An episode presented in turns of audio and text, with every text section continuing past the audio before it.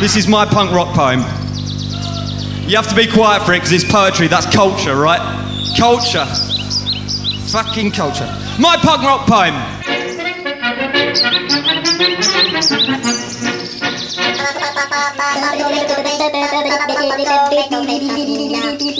con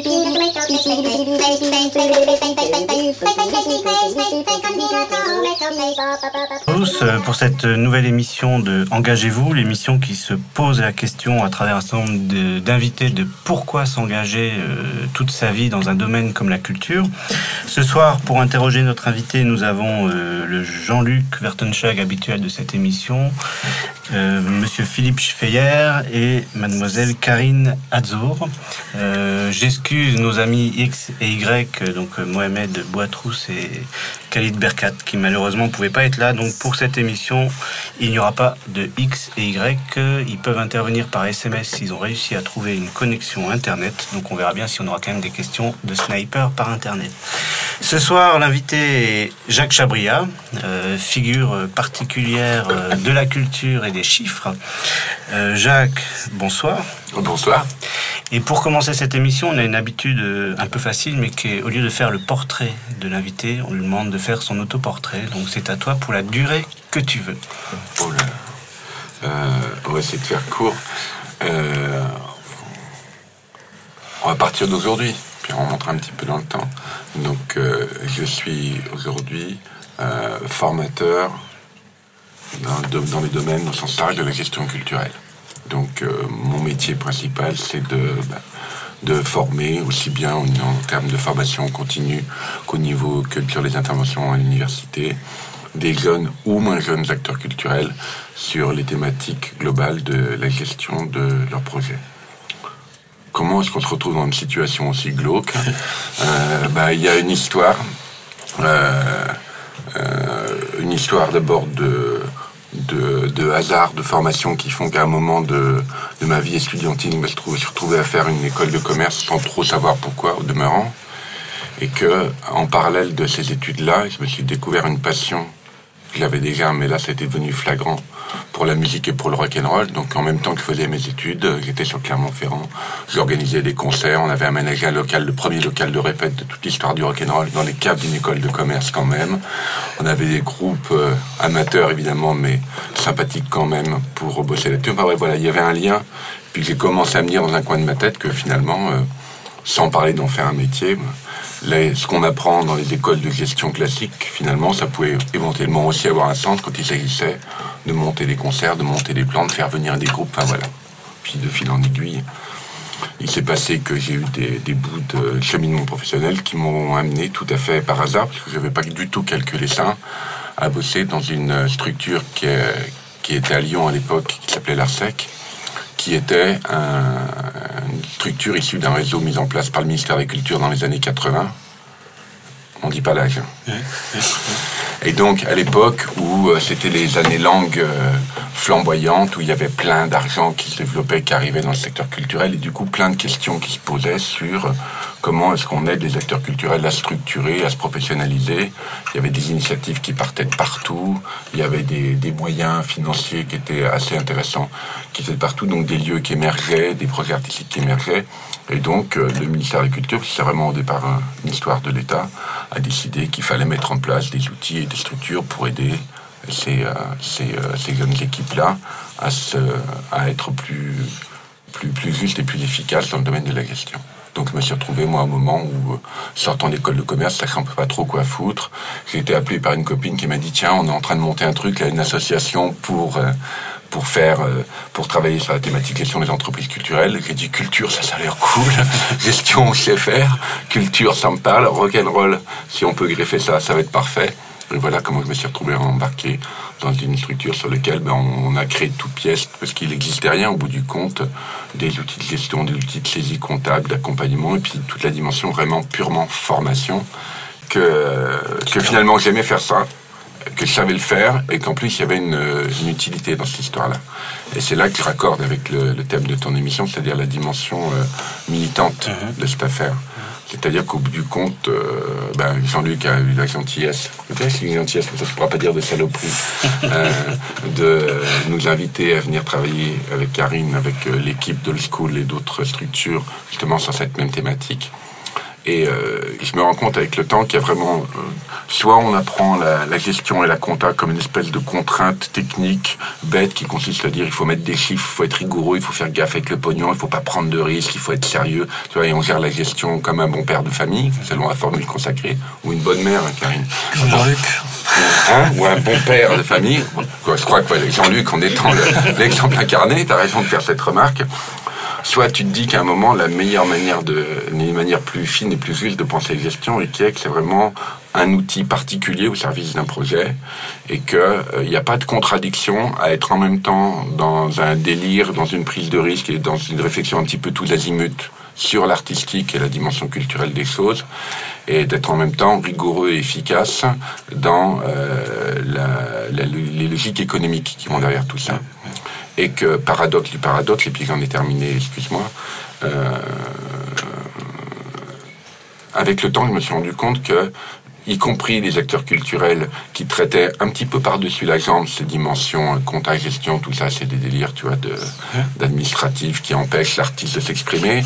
Ben, au bout du compte, c'était, c'était- à un moment, ça devient une espèce de marqueur implacable pour savoir si les porteurs de projets sont vraiment des gens qui se projettent dans le temps, qui projettent leur relation aux autres dans le temps, qui projettent leur relation à leur propre équipe dans le temps, et si justement on fait autre chose que de la comptabilité à la petite semaine d'un truc totalement désarticulé, ou si on essaye vraiment, non pas de s'enfermer dans des ratios comptables, mais justement au contraire, voilà, de, de lancer les trucs, de se dire un projet culturel, c'est c'est de l'énergie, c'est une équipe, c'est des idées plus ou moins intelligentes ou plus ou moins folles, ça c'est une autre histoire, mais par contre, quand c'est bien construit, quand c'est bien pensé, c'est toujours une aventure humaine, de gens qui construisent quelque chose ensemble. Et la dimension économique du projet, c'est pas simplement la dimension des chiffres, la dimension comptable, c'est où est-ce qu'on a envie ensemble. Est-ce que toi, tu as envie de gagner ta vie là-dedans ou est-ce que tu as envie d'être dans un trip purement militant? Si tu veux gagner ta vie, comment est-ce qu'on organise cette histoire? C'est- Ça oblige à se parler au bout du compte et à mettre, euh, vraiment, à être dans une logique de, de construction. Alors que les projets artistiques culturels sont aussi souvent, ben, singulièrement dans le domaine des musiques actuelles que je connais bien par ailleurs, des projets qui sont très, beaucoup dans, la pulsion et dans l'éphémère, et c'est très bien comme ça. Il faut surtout pas formater cette dimension-là. Mais dès que tu veux passer non pas le stade au-dessus de dire de devenir riche ou énorme, mais d'essayer de te projeter au-delà de la pulsion initiale, à un moment, il y a des outils qui ne sont pas des outils compliqués, qui sont souvent les outils qui font un petit peu flipper les gens, parce qu'à un moment, tu te dis, bon, si je commence à chiffrer vraiment ce que ça coûte, je vais jamais y arriver, donc il y a, y a le côté un peu angoissant de cette affaire, mais en fait, ça se passe très bien. J'ai insisté à deux reprises sur le, le côté musique actuelle, parce qu'effectivement, euh, là où mes collègues euh, qui sont rentrés avec moi dans cette espèce d'aventure de la gestion culturelle dans les années 80 étaient quand même tous marqués, beaucoup marqués euh, théâtre, danse, musique classique. Encore une fois, mes sales, mes sales habitudes culturelles personnelles m'ont plutôt amené du côté euh, de, de là où ça bougeait, ce qui m'a valu plaisir de venir il y a très longtemps dans cette région. À l'époque, on faisait encore les budgets en ancien franc ou quasiment, puisque euh, entre autres, la première fois que je suis venu dans votre région, c'était avec euh, l'OGACA à Strasbourg sur un, pro- un plan de formation qui était un plan de formation des porteurs de projets de café musique. Et c'est comme ça que j'ai rencontré des gens en Mélo il y a longtemps et puis que j'ai gardé voilà, un petit peu des connexions là-dessus. Et des gens Après. à Colmar aussi. Et des gens à Colmar aussi. Et il a tout à fait raison de parler, car, chers auditeurs, Jean-Damien Collin fait aussi partie de cette histoire incroyable. De cette Donc histoire voilà, des années 90. à l'époque, on était jeunes et beaux. jeunes et fous. Voilà pour la partie, euh, si tu veux, un peu rétrospective. J'imagine qu'on y reviendra peut-être euh, Ouais, ouais, mieux d'ailleurs avec vos questions que sur une espèce de, de déballage comme ça, pas forcément bien bien. Je pensais bien que ce thème de l'économie, de la gestion et de la culture pouvait être un des, des thèmes qu'on pourrait développer le, le plus. On a, euh, après cet autoportrait, si tu penses avoir fait la totalité de, de l'autoportrait, euh, deux petites questions rituelles hein, Ouais. qui permettent de compléter. La, la première, c'est que faisais-tu à 20 ans Et puis, euh, en complément, si tu veux, aujourd'hui, quel est le regard que tu as Sur sur, ce que 20 ans. tu- sur ce que tu as fait aujourd'hui par rapport à... Qu'est-ce que tu as fait de tes 20 ans? Oh là là, l'enfoiré. Alors la première question un matin, je t'ai répondu. J'étais euh, à l'époque étudiant en école supérieure du commerce, mais vraiment par le hasard de l'histoire, je suis rentré là-dedans, je savais même pas ce que c'était pour te dire la vérité. Quand j'étais tout petit, j'avais plutôt, j'étais plutôt branché sur les, sur les métiers d'ingénieur, tu vois, je me voyais astronome ou des trucs comme ça. Et puis quand je suis arrivé au bac, évidemment, j'avais des notes lamentables là-dessus. Et c'est ma prof de maths qui m'a dit, c'est pas laisser tomber, c'est même pas la peine. Allez là-dessus, ça devrait vous plaire, vous avez l'esprit à ça. Et ça devrait fonctionner. Donc je me suis retrouvé euh, dans une école de commerce, pour la petite histoire, authentique anecdote culturelle, à cause de Trust. Parce que, pour te dire, pour te dire à quel point tu fais des choses magnifiques pour des raisons merdiques, je vois ta réaction et je ne renie rien, camarade. Et je ne renie rien parce que la veille du, la veille du concours, euh, la veille du concours de maths, euh, qui était l'épreuve la plus importante quand tu passais des, concours d'école supérieure, venais de me, me taper dans les classes prépa. La veille du concours de maths, j'avais tellement pas envie d'aller passer ce concours, je, je sentais tellement pas cette affaire que j'étais à Lyon et il y avait au Palais d'Hiver une salle mythique de Lyon, un concert de Trust sur leur, sur leur deuxième album et c'était juste mortel. Donc je me, suis couché, je me suis couché dans un état lamentable, le lendemain j'étais parfait. Donc à 20 ans, je faisais une école de commerce et euh, pendant la journée, après la journée, je buvais des coups avec mes collègues parce qu'on était en Auvergne, etc. C'est des pays rudes comme dans d'autres d'ailleurs, dans lesquels il faut tenir le choc. Et quand on est terminé de boire des coups, on allait aménager notre local, euh, organiser des concerts. Euh, monter des plans, faire des groupes, faire de la musique, bien s'amuser. Ça, c'était un temps. Qu'est-ce que j'en ai fait? C'est une excellente question. Euh, je me suis rendu compte en, réfléchissant à cette, euh, à cette émission telle que tu nous l'avais proposée qu'au bout du compte, il y a, il y a un, avantage et un inconvénient dans mon métier. L'avantage, c'est que je rencontre plein de gens différents, que j'essaye de leur apporter des choses, d'écouter les, les problèmes qui se posent et non pas de leur trouver des solutions, parce que j'ai pas cette magie-là, mais de leur transmettre des solutions que j'ai appris en travaillant avec d'autres, que j'ai un petit peu essayé de mouliner, que j'ai essayé un petit peu de mettre en modèle pour, euh, pour essayer voilà, de des gens. Et qu'au bout du compte, le défaut du système, c'est que j'ai l'impression que j'ai pas fait grand-chose pour moi-même. Tu vois, j'ai beaucoup bossé pour les autres, c'est mon côté un peu Père Teresa, tu vois, moi-même, sauf, mais ça, l'excellente Karine Otsuar, qui est ma, droite mon pas sauf depuis 4 ou 5 ans, où toujours sur mon tropisme actuel, euh, musique actuelle et euh, envie d'aider les plus démunis.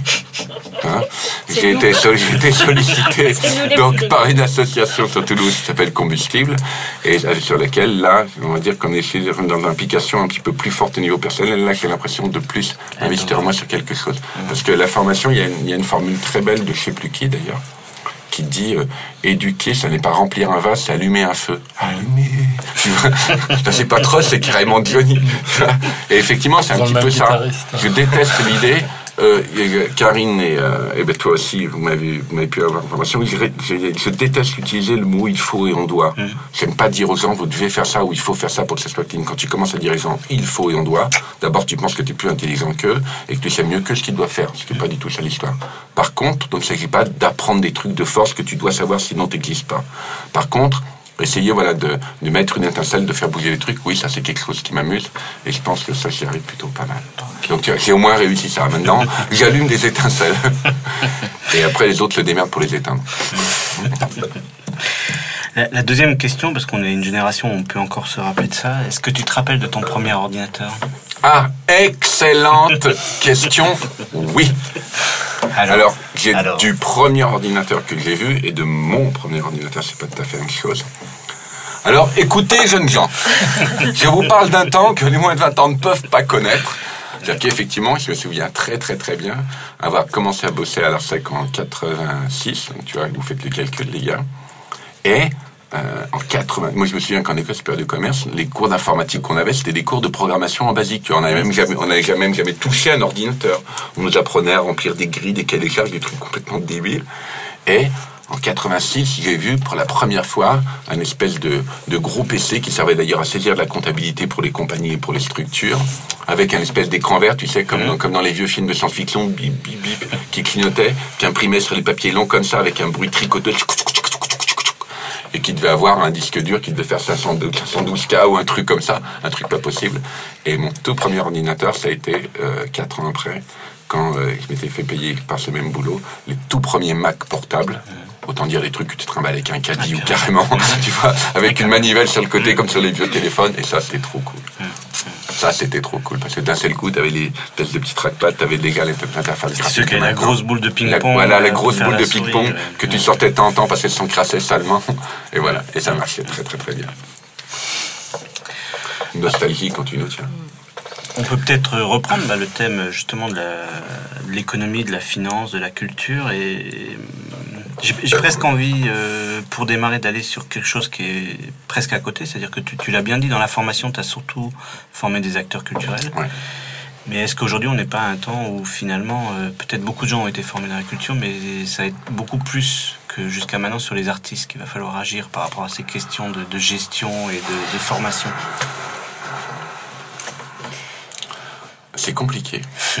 C'est pour ça que je la pose. hein. Sincèrement, c'est compliqué. Moi, je me pose vraiment la question de savoir si aujourd'hui c'est les artistes qu'il faut former ou les publics. Mhm. Je m'explique. Euh, tu peux considérer que le véritable, euh, entre guillemets, euh, chef d'entreprise dans un projet artistique, c'est l'artiste. C'est lui qui donne le sens, c'est lui qui donne le tempo, c'est lui qui lance ses projets, c'est lui qui va à un moment décider que dans son process de création, il aurait besoin de ça, de telle personne, de tel outil. Donc tu peux dire que le chef d'entreprise, c'est l'artiste. Et que, effectivement, ce chef d'entreprise-là est le pire des chefs d'entreprise du monde. Et que ça ne sert absolument à rien. Tu peux former des armadas d'administrateurs, de contrôleurs de gestion, de médiateurs culturels, de tout ce que tu veux autour d'eux. Si à un moment, la personne clé dans l'énergie du projet n'a pas un tout petit peu conscience, non pas des problématiques de gestion, moi je, je suis vraiment définitivement, je suis pas brouillé avec les chiffres, c'est mon métier, mais alors former tout le monde à apprendre à compter, je pense que ça n'a aucun intérêt.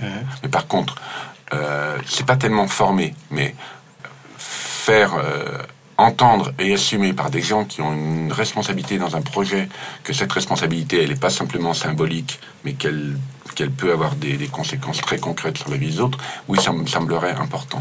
Simplement, j'aurais tendance à te dire, là c'est mon côté déprimé, mais excusez-moi.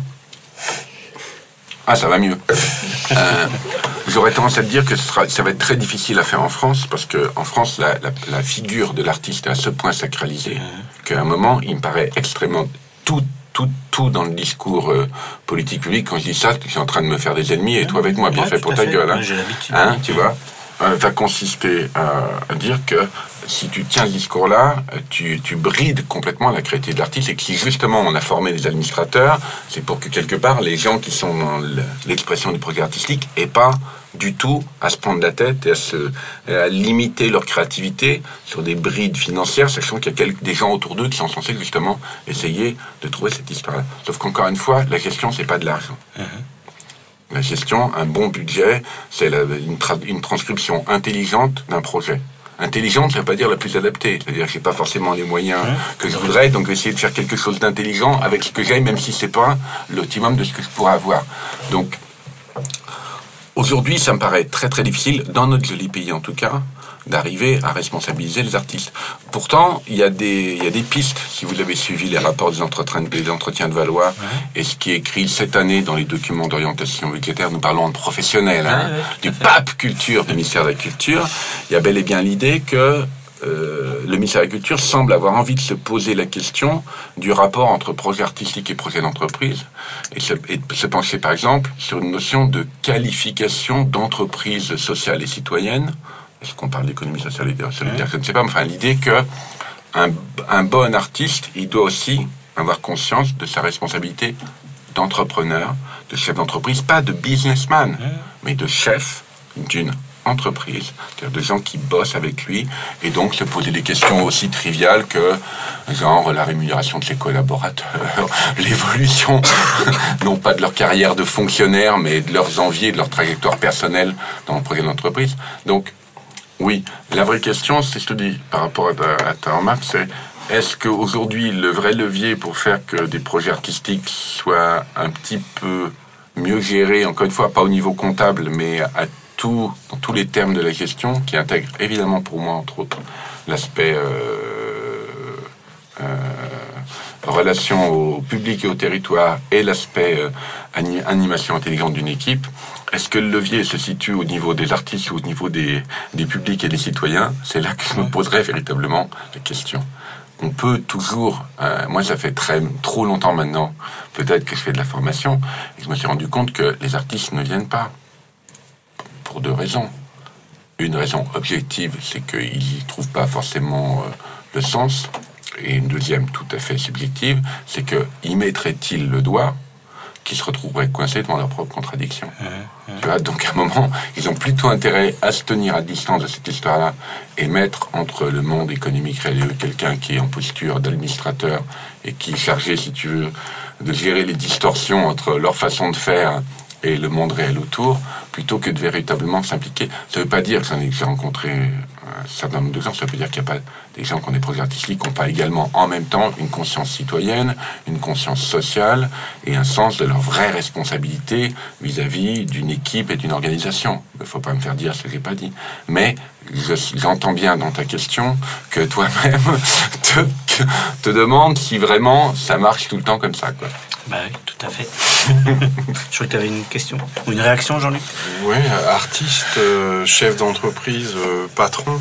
Euh, est-ce que c'est est-ce que c'est réaliste ça? Est-ce qu'on peut demander à un artiste qui normalement se drogue pour créer de licencier, de taper sur les doigts, enfin de, ce, côté pénible du chef d'entreprise Parce qu'il y a forcément des...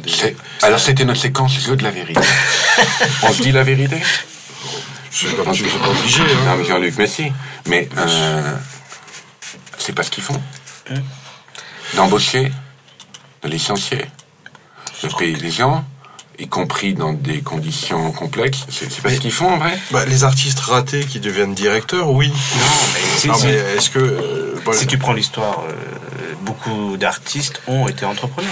Et à la limite, prenons, euh, prenons l'exemple du théâtre, qui peut être un de ceux qui fait le problème. Mais, allez.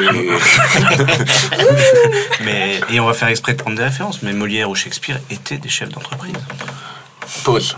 Tu as tout à fait raison, mais alors si je peux me permettre, il intervient tout de suite. Ils avaient des administrateurs. Molière, il avait un administrateur. non, mais je pense qu'effectivement, je pense ils étaient des chefs d'entreprise en ce sens, non pas où ils étaient des patrons euh, tels que tu l'évoques, mais effectivement, je crois qu'il y avait effectivement cette notion d'entreprise humaine euh, programmée et vécue dans la durée. Et je pense que si tu veux que quand, tu, quand, quand, un, quand un patron c'est-à-dire, un moment, le patron, c'est celui qui emploie, celui qui embauche, qui définit des conditions de travail, qui définit des conditions de rémunération, qui dit toi, tu fais ça, ça, toi, tu fais ça, toi, tu fais ça. Et quand un patron n'a pas la conscience de son rôle de patron et les responsabilités qui vont avec sa fonction de patron, on marche sur la tête. C'est-à-dire qu'au bout du compte, tu as tous les inconvénients du système pour les travailleurs les avantages de la clarté des postures des uns et des autres. Et moi, là-dessus, c'est une pensée totalement politiquement incorrecte, hein. mais pour voir passer énormément de jeunes professionnels en formation depuis longtemps, je me rends compte qu'une des difficultés aujourd'hui de ce secteur considérable, elle est liée au mal-être des gens. Au mal-être des gens dans des toutes petites structures comme dans de très grandes institutions. Et que ce mal-être, il est lié justement au fait que les, rôles et les postures sont pas clairement définis. Parce que quand c'est en même temps ton ami, ton artiste, ton directeur, ton employeur, le gars qui son travail, et en même temps que je ne suis pas véritablement, euh, que je suis symboliquement celui qui te dit ce que tu dois faire, mais que je suis pas celui qui est responsable de quoi qui va se passer, ben ça donne des paradoxes à tous les étages. Tu comprends? Donc ta question, elle est juste, sauf que la réponse, elle est dans la question. Est-ce qu'on peut leur demander? Non. Est-ce qu'ils le font? Oui, donc il faudrait leur demander. Tu crois pas? Oui, peut-être. c'est tellement. Enfin, moi, je vois surtout euh, des, des, des, directeurs euh, qui ne sont pas forcément artistes euh, dans les structures culturelles. Ah, ça, c'est encore autre chose. Ça, tu as tout à fait raison, c'est un autre problème. Pour moi, c'est autre chose. Ouais. La question, la question que, que nous posait Damien, c'est, c'est quoi? C'est vraiment cette notion de, de c'est pas la notion du patron, pas patron, chef ou pas chef, c'est la notion de, de la responsabilité des uns et des autres. Or, à un moment, le modèle associatif dans le domaine culturel, il est marqué par une espèce de paradoxe incroyable, c'est que celui qui incarne le projet, qui porte le projet, qui met toute l'énergie et toute la dynamique du projet, donc qui est tu l'appelles comme tu veux, le chef d'entreprise ne l'est pas dans les faits. Et que donc, par exemple, je dis, tu sais très bien, la posture de l'employeur, on sait tous ce que le côté merdique du fait d'avoir des présidents d'associations qui sont nos cousins, nos beaux-frères, nos neveux ou nos chiens, alors qu'au bout du compte, c'est toi le patron ou c'est lui le patron, ou c'est un artiste le patron, et du coup, ça crée, c'est pas forcément grave, on peut très bien s'en accommoder pendant un certain temps, mais au bout d'un moment, et dans la durée, ça crée des hiatus, ça crée beaucoup de, ça consomme beaucoup d'énergie, ça, ça crée beaucoup de mal-être, et quand on a vécu des décennies dans lesquelles l'argent public coulait à flot, sur lequel, d'une certaine manière, tu vois, les choses se développaient, ça se dans le flux, quoi.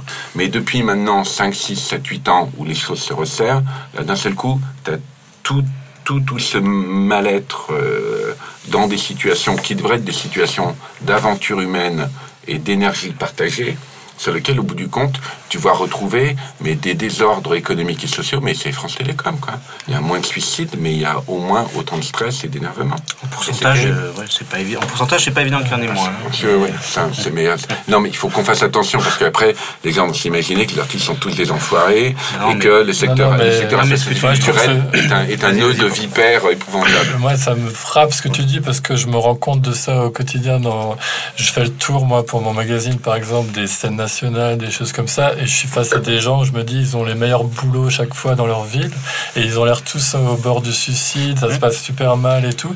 Et je leur dis, mais putain, vous vous rendez pas compte, vous n'êtes pas Peugeot, vous n'êtes pas la chaîne et tout. Comment ça se fait que vous n'êtes pas heureux dans votre boulot? Et eh ben, Tu sais quoi, c'est encore, c'est encore pire. C'est encore pire vraiment, parce qu'il y a. Es vraiment, en plus, tu leur mets une couche de culpabilité. Avec les mecs en plus, mais pourquoi vous n'êtes pas heureux?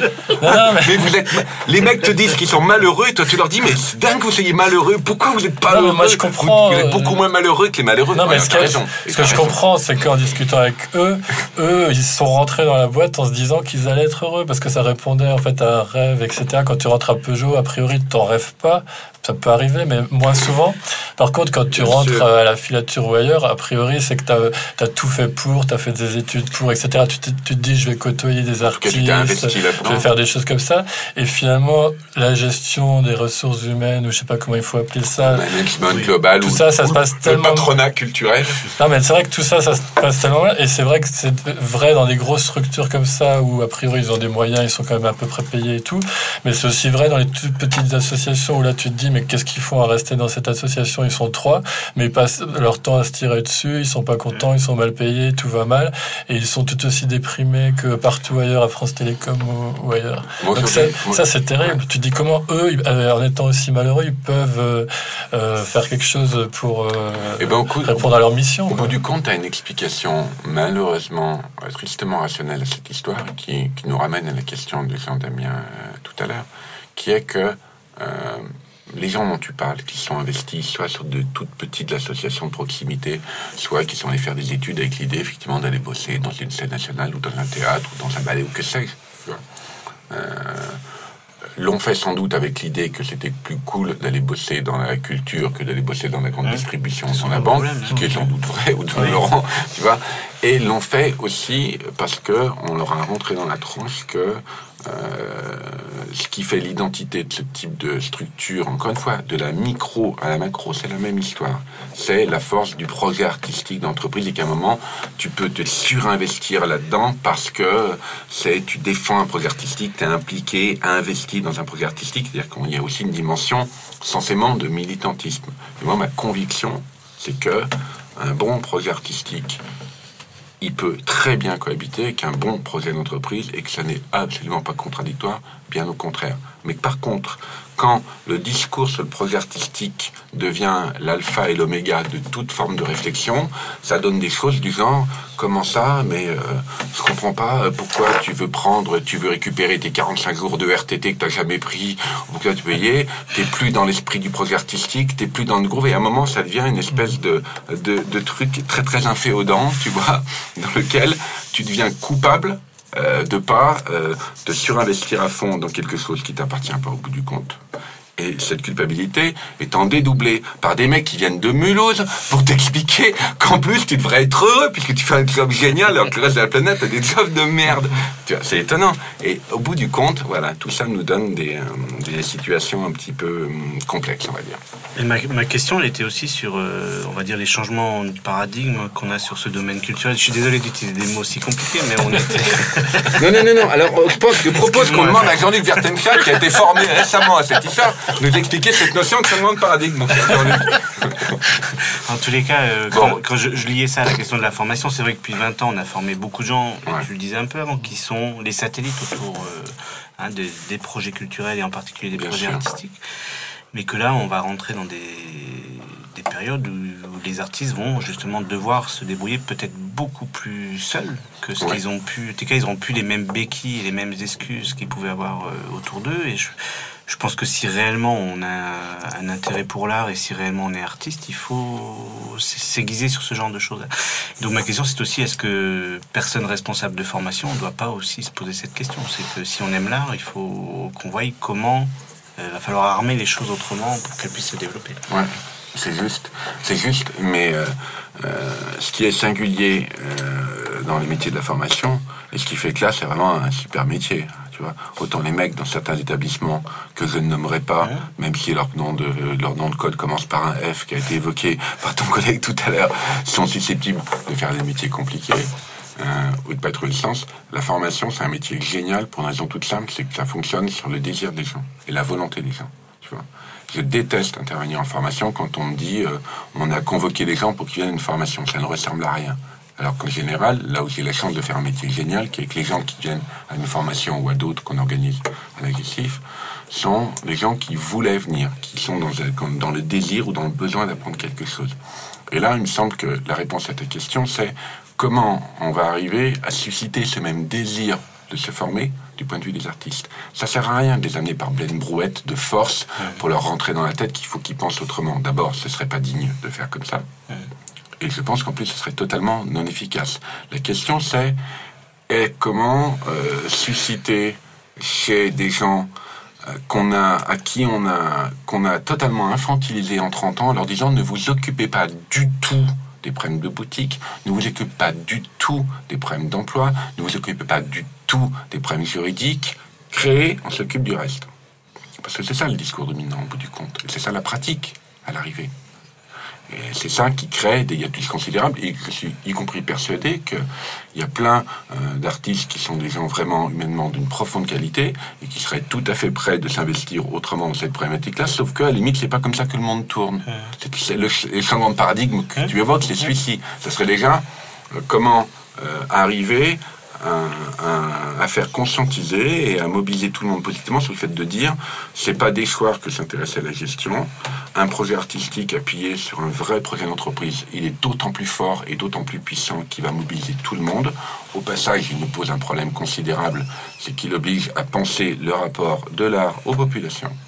Parce que le projet, c'est pas simplement une histoire d'organiser autrement le vase clos que serait l'entreprise culturelle.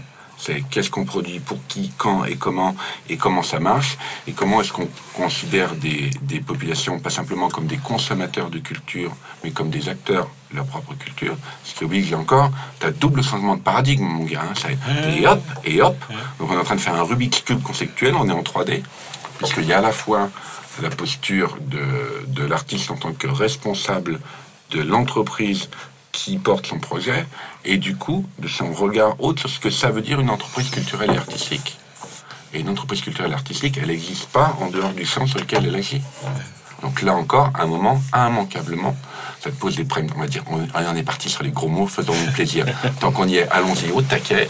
Ça nous pose, un, des problèmes de gestion des entreprises culturelles, et ça nous pose, deux, des problèmes de marketing culturel. Mais pas de marketing au sens de marketage ou de, ou de marqueterie commerçante, mais de la façon dont on tisse et dont on pense intelligemment le rapport entre une production artistique et le désir d'art et de culture des gens à qui elle s'adresse ce qui me semble, si tu veux mon avis, le, problème clé euh, de cette histoire. Après, tout le reste va se greffer à partir de ça. Mais on va dire qu'aujourd'hui, oui, le changement de paradigme que tu appelles de tes voeux est certainement nécessaire. Et je te dis, au bout du compte, paradoxalement, il je pense qu'il est en train d'être posé pour, les, pour très mauvaises raisons. Parce qu'on peut arriver à de bons résultats pour de mauvaises raisons. C'est-à-dire qu'au bout du compte, aujourd'hui, dans cette espèce de, durcissement des flux d'argent public, de raréfaction, et puis surtout, on le voit, on le voit ici comme ailleurs d'ailleurs, sur une espèce de, de folie dont je devrais me réjouir, c'est très bon pour mon business. Hein, puis, comme Jean-Luc Pertenchag est très soucieux de mon business et son développement, je lui dis, Jean-Luc, ça va bien pour moi. Tu vois? C'est-à-dire qu'aujourd'hui, on demande à des minots pour aller récupérer 4222 euros de subvention, de monter des dossiers d'une complexité épouvantable, de mettre en place des gestions. Et qu'à un moment, il y a une espèce de, de, de course à l'armement administratif et gestionnaire qui devient totalement hystérique. Je devrais m'en réjouir. Plus les gens galèrent, plus ils vont venir en formation. Et ils vont venir en formation chez qui? Chez moi, champion du monde. Merci les gars, venez. Mais ce que je veux dire, c'est que, à un moment, voilà, pour face à cette hystérie euh, du temps de travail administratif nécessaire pour les chercher, pas forcément de moins en moins d'argent, mais de plus en plus difficilement mmh. d'argent sur des projets dont eux-mêmes euh, tu signales que leur euh, leur logique de développement et de management est largement questionnable, ben, au bout du compte, voilà, aujourd'hui, tu te rends compte que tu as, au travers de process tels que des délégations de services publics, tels que des créations de PCC, tels que des critériologies d'indicateurs de gestion à la con dans la LOLF, des questions qui se posent à l'envers, qui est parlez-nous de votre contribution à l'intérêt général et on verra si on vous donne de l'argent. Mmh. C'est une manière assez tordue d'arriver par un biais totalement merdique à poser finalement une bonne question, qui est mettez-vous en position d'exprimer votre projet non plus comme une espèce de truc autarcique qui fonctionne en vase clos, mais comme quelque chose qui résonne sur un territoire, sur un environnement, qui nécessite aussi un professionnalisme, non pas de la comptabilité, mais de la bonne gestion interne, de la gestion des équipes, des politiques sociales, des politiques de rémunération, etc. etc. Donc, je pense qu'il faut être euh, euh, désespérément optimiste hmm. dans le contexte. Dans le contexte. Philippe, je crois que tu voulais réagir non, non, mais en fait, je me posais la question parce que euh, Jean-Luc tout à l'heure avait l'air d'être un peu sceptique sur directeur, artiste et tout. Et moi, non, il a dit patron, artiste, patron. Oui, patron, artiste. Et moi, je me demandais quelle était la proportion finalement d'artistes qui étaient en position de devenir patron. Et j'avais l'impression qu'elle était assez, assez maigre. Là, on parle de, de cas qu'on peut peut-être cadrer. Enfin, je sais pas, tu pourrais peut-être cadrer un petit peu pour dire de qui on parle exactement. Est-ce qu'un patron peut être seul? En partie pour répondre à ta question. Alors, je vais te dire, pour répondre à ta première question, je pense qu'il faut vraiment distinguer euh, la notion de, de directeur de projet de la notion de directeur d'entreprise. Ce que je veux dire, c'est que je peux ne pas du tout avoir la responsabilité de la direction d'une entreprise culturelle et être en fait le chef. C'est quoi le patron d'une entreprise? C'est celui qui donne le tempo. C'est celui qui dit on va faire ça de telle manière et ça de telle autre. J'ai pas, pas forcément besoin d'avoir le titre de directeur. C'est pour ça que sur n'importe quelle compagnie ou collectif artistique, t'as un mec qui est parfois même, ah, qui essaye d'avoir son intermittence, qui est parfois intermittent, qui parfois ne l'est pas, mais qui au bout, au bout du compte est le taulier, exerce le pouvoir symbolique et réel qui consiste à dire il y a de l'argent, on va le mettre de telle manière, qui consiste à dire par exemple, si on a récupéré 10 000 euros de subvention, c'est pour le projet artistique. Et les salaires de permanent, enfin, salaires permanents, excusez-moi, nous parlons de jeunes filles de 24 ans et demi, payées en CE, dégressifs, dégressifs sur 24 mois, et qui dans 25 mois vont dégager parce que le turnover, de toute manière, va s'organiser sur les aides à l'emploi. Donc, le pouvoir symbolique qui consiste à dire les 10 000 euros de subvention vont sur l'artistique et pas là-dessus, il est bien plus fort et plus puissant dans le monde réel que le fait de savoir si j'ai le statut de directeur ou la responsabilité fonctionnelle de signer les contrats. Ah, on est beaucoup plus dans le secteur euh, théâtre, danse, euh, moins dans les arts plastiques et moins dans la musique, ah, ça, je, pense, je pense que tu as, en grande partie raison. Tu en grande partie raison. D'abord parce que c'est historiquement les secteurs qui sont le plus rapidement structurés, y compris sur des micro-associations. Deux, parce que c'est les secteurs qui, historiquement, on va le dire sans vouloir vexer personne, arrive à drainer, entre guillemets, le plus d'argent public. trois, parce que c'est les secteurs sur lesquels le, statut social de l'intermittence permet des choses que ne peuvent pas faire les plasticiens. C'est quoi l'intermission des plasticiens? C'est le RMI, maintenant le RSA. Et donc, de toute manière, les plasticiens sont forcément, même s'ils travaillent dans des logiques parfois de collectifs d'artistes, restent sur des postures extrêmement individuelles. Ça ne veut pas dire qu'ils sont individualistes, mais ça veut dire leur statut personnel, il est lié à eux, à leur production et leur rapport aux minima sociaux.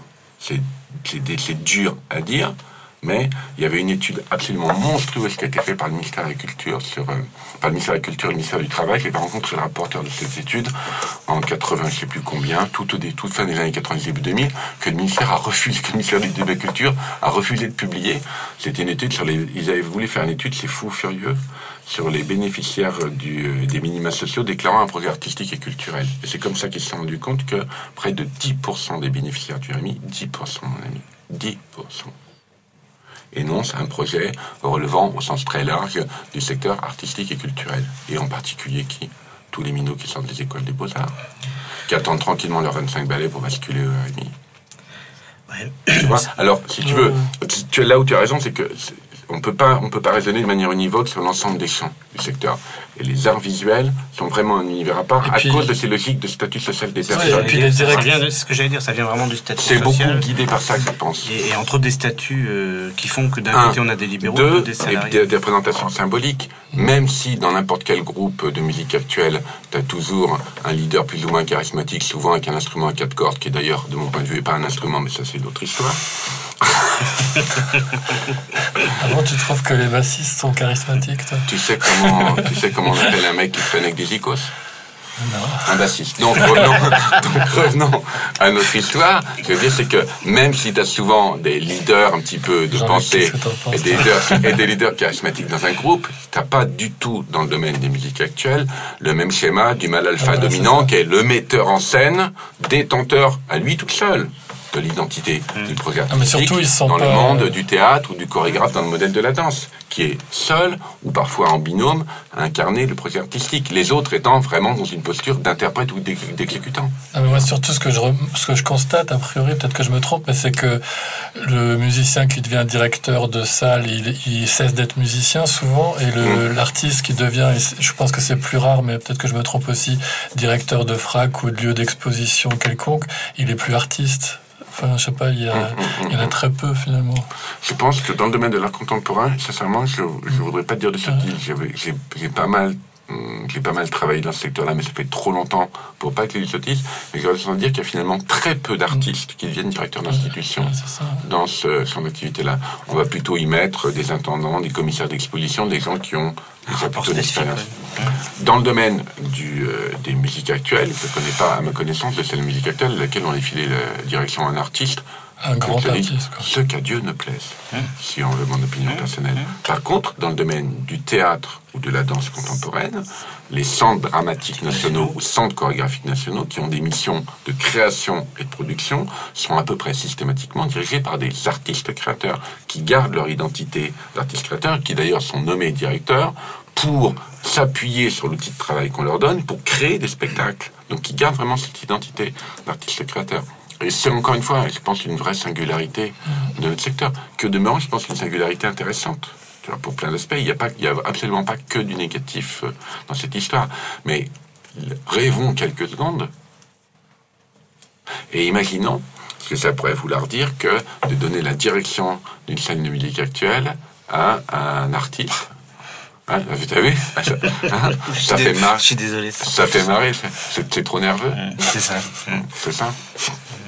Pas, je pense qu'effectivement, à ce moment-là, si tu veux, c'est le rapport à la création qui change. À ce moment-là, oui, il deviendrait un intendant général d'un lieu technique et plus un artiste principalement euh, porté vers son propre travail de création. Je suis d'accord avec toi. Il y a une réaction à ta droite. Oui, faisais. Vous voulez dire quelque chose Donc, J'ai l'impression que vous posez des questions de vieux et, euh, ah, et que vous y apportez eh ben, des réponses et vous apportez des réponses de flippé quoi. Euh, question de vieux parce que pourquoi on se fait bouffer par la précarité euh, après dix ans d'histoire sur un projet? Tout simplement parce qu'on vieillit et qu'on se pose pas les mêmes questions. On vit pas de la même façon de se faire payer au, lance-pierre, on va pas payer du tout et bouffer des raviolis tous les jours pendant pendant cinq ans qu'on a 18 ou 20 balais et qu'on débarque sur un projet pour lequel on est au tabac taquet et qu'on arrive à 30 ou 40 balais et qu'on se dit, bon, mais maintenant, il faut faire le nid. Quoi. À ce moment-là, on fait un choix. Soit on se dit, ok, je vais me brûler les ailes et de toute façon, je m'en fous, je vais vivre vite et mourir jeune.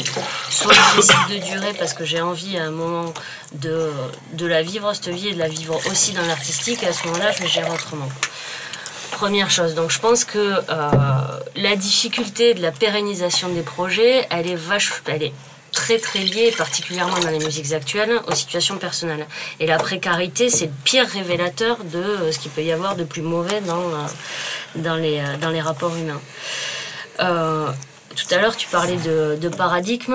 Euh, pour ressortir les cours qu'on a, s'est frais, euh, Jean-Luc et moi, on nous a expliqué que euh, pour qu'une équipe, pour qu'une équipe passe d'une équipe simplement, enfin d'un groupe à, à, une équipe, il fallait le meilleur moyen, c'était de passer par un projet. C'est-à-dire que pour pouvoir passer d'une équipe simplement d'un groupe de personnes qui bossent ensemble ou qui vivent ensemble à un ensemble de personnes qui sont capables de raisonner ensemble et de travailler ensemble, il fallait passer un moment par, euh, un projet et accompagner cette, mutation.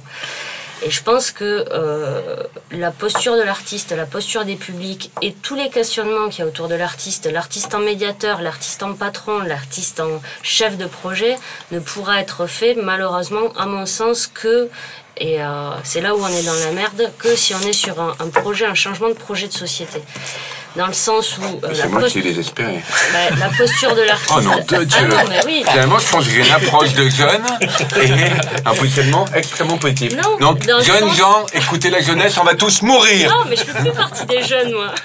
Les jeunes vieux. Les jeunes vieux, je commence à faire partie des vieux déjà, parce que je me pose. Est-ce qu'il y aura un jeune ou deux à Mulhouse qui serait prêt à intervenir dans ce débat ce soir? Et en gros, euh, on, est. En train de manger des raviolis. Ouais. on est complètement en train de nous dire voilà, tu es artiste donc tu dois représenter cette espèce de fantasme de, euh, de la vie euh, sex, drogue and rock'n'roll. En même temps, tu dois être capable de gérer ton projet, tu dois être capable de gérer des équipes, tu dois être capable d'aller chercher des thunes, tu dois être capable de créer le lien social dans la société que l'État n'est plus capable de faire et que nous, en tant que personne au sein de la société, on n'est pas capable de faire non plus.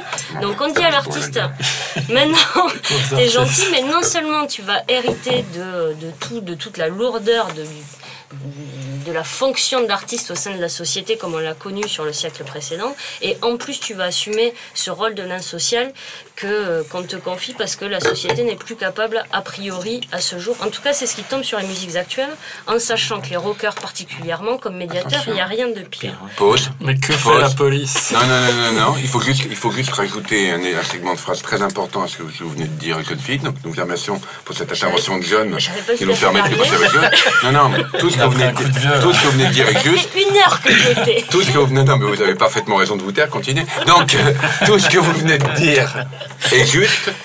Il faut juste rajouter le segment de phrase suivant, si vous voulez de l'argent public. Si vous voulez de l'argent public, ah si vous voulez, et je termine, si vous voulez des subventions, oui, on va vous demander de faire ça, ça, ça, ça, ça, ça, ça, parce que c'est la contrepartie de l'argent public qu'on vous donne. On peut se rebeller à juste titre, et vous savez ce que j'en pense également, Karine, hum. sur le fait de dire que c'est quand même un petit peu bâtard de demander aux derniers entrants de faire le boulot qui consiste à nettoyer tout ce que les autres ont laissé comme dégueulasserie autour d'eux, et qu'à la limite, on pourrait avoir le même degré d'exigence tant qu'à faire à ce que les acteurs de l'immigration soient dans la merde, qu'on mette les autres dans le même niveau de merde, comme ça il y aura un principe d'égalité. Mais n'oublions jamais que la clé de l'histoire, c'est virgule, si vous voulez de l'argent public. Vous voulez continuer à bouffer des raviolis, être autonome, indépendant, ne dépendre de personne, faire exactement ce que vous voulez, comme vous voulez, vous pouvez le faire. Quitter la France, c'est la meilleure solution pour, euh, avoir des subventions. Ou pas Ou pas Non mais attends, on discutait hier soir, euh, Jean-Luc ne, ne, ne, te souviens pas de ça. Nous étions hier soir, donc, euh, chers auditeurs. Non mais, t'as des pays sur cette planète qui vivent sans subvention, et je pense qu'on continue à y créer. Moins. Enfin, il me semble. Beaucoup moins. Euh, tu peux parler d'Angleterre. C'est même actuellement dans une radicalité euh, qui ferait peur euh, par rapport au système français. Je pense pas que les artistes anglais vont et l'art anglais va perdre au niveau musical, au niveau plastique, au niveau chorégraphique, soit vraiment totalement à la rue par rapport à ce qu'on produit dans de beaux pays. Ça ne veut pas dire évidemment que nous militons ici tous ensemble qu'il faut qu'il faut qu'il faille arrêter de subventionner. Je suis complètement d'accord avec toi pour dire que là on est parti c'est vraiment ce que, vous dites est très juste sur la notion de, de changement de société, de changement de paradigme. C'est-à-dire qu'à un moment, là, on, est vraiment dans, une, dans, un, dans un temps d'accumulation de paradoxes qui font que, y compris pour les nouveaux acteurs euh, désireux d'entrer dans le système, c'est que c'est devenu quasiment mm. impossible. entre cette injonction du politiquement correct, du respect de la réglementation, du juridique, du social, du fiscal, de l'économique, du machin, du truc, du social, vous avez complètement raison. Tout ça pour 3,22 euros d'argent public sur lequel on va te demander de commencer par passer six mois à monter des dossiers avant qu'il se passe quoi que ce soit d'autre, c'est vrai qu'à un moment, on peut très légèrement désespérer. Mais n'écoutez pas les jeunes, chers auditeurs, tout va bien se passer. Gardons l'espérance, comme disait Jean-Paul II. C'est vrai,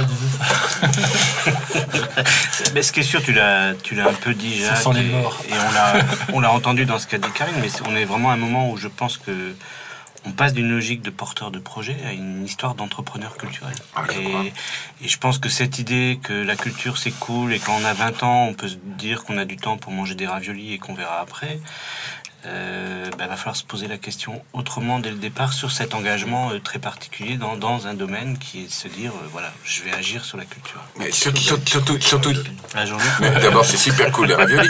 surtout si tu veux, surtout, mais surtout si tu veux ce qui a changé au bout du compte en 15 ans, c'est quoi? Encore une réflexion de vœux, je suis désolé Karine. Mm. C'est qu'effectivement, il y a 15 ans, tout le monde bouffait des raviolis, d'abord parce que les raviolis c'est cool, et parce que personne se prenait trop la traite à savoir ce qu'il y aurait après les raviolis. Mm. Tiens, ça serait un beau thème d'émission ça et après les raviolis. Mm, mm, mm.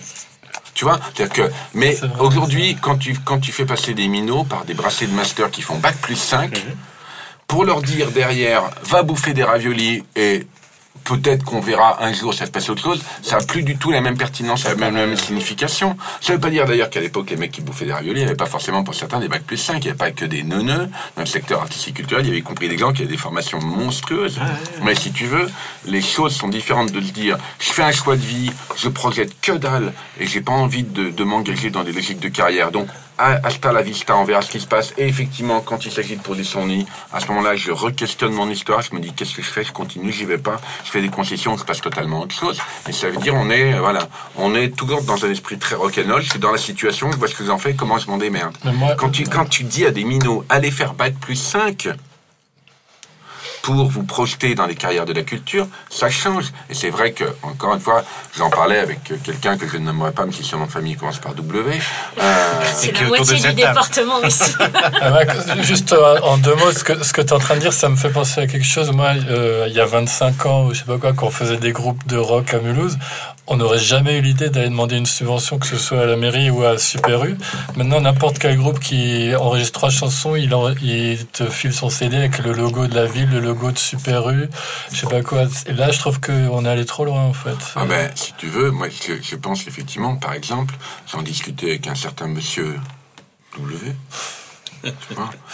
Euh, oui, euh, là, là, je vais vraiment passer pour un vieux con aigri. Donc, allez-y, les gars, faites-vous plaisir. Si jamais quelqu'un écoute cette émission un jour, euh, oui, j'aurais tendance à penser que on faisait pas ça en se disant que le système allait être filer du fric. Qu'on fonctionnarise dans les filières de la fonction publique du patrimoine et des musées ou de la bibliothèque, je peux le comprendre.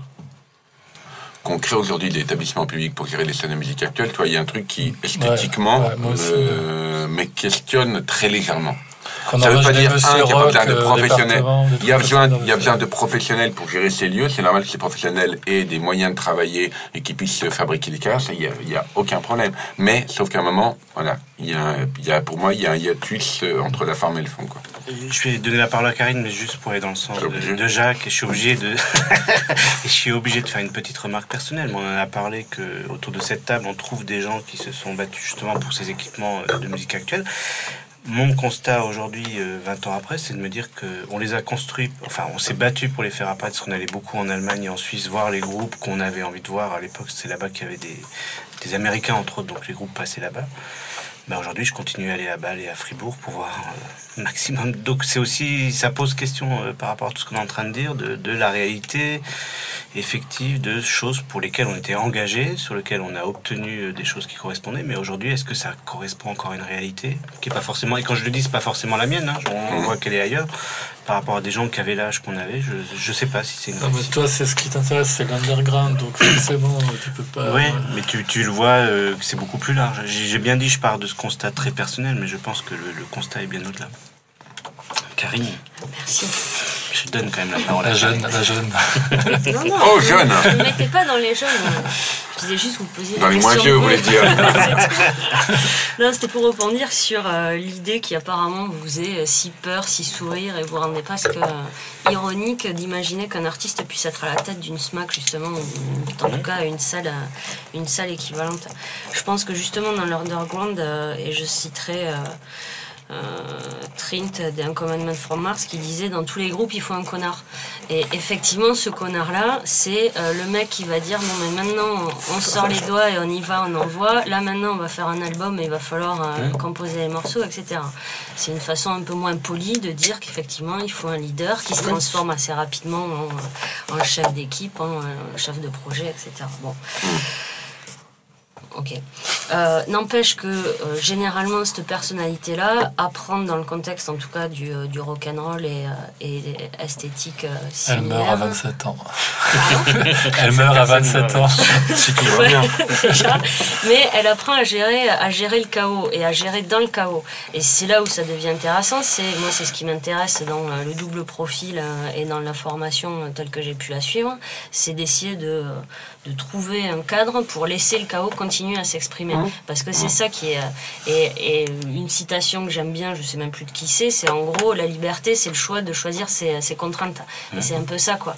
Et je pense que ce qu'il pourrait y avoir d'intéressant à mettre euh, un vieux punk ou un jeune punk, justement, un jeune rocker dans une posture, non pas de directeur administratif, parce que ça, des administrateurs, il y en a des très bons qui peuvent être très punk aussi d'ailleurs, mais euh, un vrai directeur qui va travailler pas uniquement sur un projet artistique, mais vraiment sur un un projet global pour une structure et pour un lieu, je pense que ça pourrait être une des façons, en tout cas c'est là où je suis très, très optimiste, une des façons d'envisager un renouveau pour, euh, pour des salles justement qui manquent un peu de, euh, de, de chaos quoi parfois. Je suis complètement d'accord avec vous, c'est pas la question, complètement ton prénom Philippe. C'est pas la question de c'est pas la question que nous posait euh, Philippe tout à l'heure. La question qu'il nous posait c'est est-ce qu'on peut être directeur d'un lieu et rester artiste? Complètement d'accord avec vous. Je pense que cette expérience, cette capitale d'expérience accumulée et de, de bonnes vibrations et de rapport au chaos pourrait être génial. C'est-à-dire que votre Toulouse en question, vous demandez peut-être que sa carrière d'artiste entre parenthèses direct. Parce que ce que vous lui demandez, c'est de s'investir complètement dans un projet d'une structure d'une entreprise et de le faire vibrer, ça veut dire que là, c'est par rapport à ce qu'il nous disait, que je vous disais, ça paraît très difficile d'imaginer dans le champ musique exact. Sur le fond, je suis plus que d'accord avec vous sur ce que ça pourrait vouloir dire. Bah, à ce moment-là, je rebondis sur une de, de, vos bonnes idées d'il y a 20 ans, où c'était euh, on met à la tête des, euh, des, structures des équipes qui restent pour des périodes fixes, hein, c'est-à-dire 2-3 ans. Et même pendant 2-3 ans, il est sur un 3 quarts temps euh, plus plus, où il lui reste un peu moins de temps pour faire de la musique. Mais, Séquence nostalgie, mes frères et mes sœurs. Il y a très très longtemps, avant même le programme Café Musique, j'ai eu le plaisir de venir dans cette région pour faire une formation Café Musique. Et à l'époque, le ministère de la Culture avait lancé une étude qui s'appelait Nouveaux lieux culturels, sur lesquels j'avais eu le plaisir d'intervenir et sur lesquels j'avais pas bossé tout seul là-dessus. Il y avait des gens bien plus fins que moi sur l'artistique dans cette affaire-là mais sur lequel, moi j'avais écrit le dernier paragraphe en disant la seule chose intelligente à faire, c'est de créer des, équipes de projets biodégradables. Mhm. L'État l'a conventionné sur trois ans, point final, et puis après. Pareil que pour les municipalités. Et c'est pas moi, et c'est pas moi qui avais posé cette idée-là. C'était une bande de minots absolument monstrueux qui gère un lieu qui s'appelait l'hôpital d'éphémère mhm. à Paris, dont le programmateur musical qui devait avoir 22 ans, trois quarts aux fraises, qui me disait à l'époque, il faut que je me cache, je commence à être trop vieux, il faut que ce soit des plus jeunes que moi qui prennent la programmation. Et c'est vrai que j'avais rentré cette affaire en disant, si lui le dit, ça veut dire sans doute que de son point de vue de programmateur de lieu, il sait ce qu'il faut. Donc, et d'où cette idée, on avait écrit, qui est, voilà, il faut passer que des conventions, il faut pas construire un foutu lieu. Il faut mettre de l'argent pendant trois ans pour aménager une friche, un machin, des trucs, et puis après, au bout de trois ans, on rase tout et on passe à autre chose ailleurs, sur une autre équipe, sur un autre lieu. Sauf que c'est évidemment euh, pas totalement contradictoire avec l'idée des politiques culturelles qui aménagent, qui structurent, qui bétonnent, qui machin, qui truc. Mais effectivement, dans le domaine euh, des cultures émergentes, alternatives et singulièrement musicales, ça me semble bien plus intelligent que de créer, qu'est-ce qu'on a créé au bout du compte? Un réseau de scène nationale des musiques actuelles. Qui aujourd'hui, grosso modo, enfin, dont ça ne veut pas dire que certaines ne font pas un super boulot, encore une fois, je ne veux surtout pas passer pour un vieux con agressif, mais qui fondamentalement sont des diffuseurs des diffuseurs. Entre autres, on l'évoquait hier soir, parce qu'ils n'ont pas non plus les moyens, y compris financiers, qui leur permettraient vraiment d'investir dans la production, dans la création, dans l'émergence, et qui sont tenus sur, le fil d'une espèce d'économie extrêmement précaire, qui est qu'ils ont besoin de programmer des spectacles de reggae pour faire rentrer la maille, pour pouvoir programmer les jeunes artistes du coin, parce que leur économie et leur, leur point d'équilibre sont tellement ténus et précaires que s'ils se prennent deux râteaux de suite sur deux dates des en même temps, à partir du moment où c'est du service public, vu que c'est subventionné, moi ça me choque pas qu'ils fassent du reggae. Je trouve que ça fait partie des ah, missions. J'ai entendu, entendu des remarques ici. Hein. Ouais, je m'en doute, mais moi je trouve ça plus assez cohérent finalement. On se dit, à Mulhouse, les gens ont envie de voir du reggae, ils n'ont pas envie de voir du, de la musique à Jean bien Colin. Les gens ont envie d'écouter de la merde on subventionne de la merde. C'est pas de la merde, le reggae. mais, oui, mais la diversité culturelle, camarade Jean-Luc. La diversité culturelle existe sans subvention. Il me semble que le reggae, c'est pas que en France qu'il existe. Il y a d'autres pays dans le monde où il existe et il n'est pas subventionné. Juste, mais à ce moment-là, si tu pars, de ce principe-là, tu vas dire que le punk rock vit dans d'autres pays sans l'argent public et qu'il ne faut pas mettre un centime d'euros d'argent public dans des concerts de punk, mon ami. il me semble que la polémique hier, au-delà euh, de l'esthétique reggae pure à laquelle on n'adhérait pas forcément personnellement, mais euh, venait du fait que euh, ces subventions-là, qui sont censées aller sur de la création, euh, de l'émergent, justement de la diversité culturelle, servaient simplement à rajouter ce qui manquait sur l'achat de spectacles tête d'affiche pour essayer d'emplir la salle. Exact. Et qui allait au bout du compte dans les poches d'un producteur privé. Et qui allait au bout du compte dans les Et pendant ce temps, les groupes émergents sont en Angleterre. Moi, je vous propose, comme on parle un peu musique, de passer ah. au son de l'invité. Voilà. Aux deux sons. non, non, C'était très court. Vu le sujet, je pense que c'est le bon moment. C'est agressif. Allez, un petit break. Comment ça C'est totalement agressif. Tu m'étonnes, c'est doublement agressif. Tu vas voir. Donc, on écoute le double son agressif euh, choisi par notre ami. Non, pas agressif. Régressif, agressif, c'est quand même ça. Un grand jour pour le cirque Pimounou.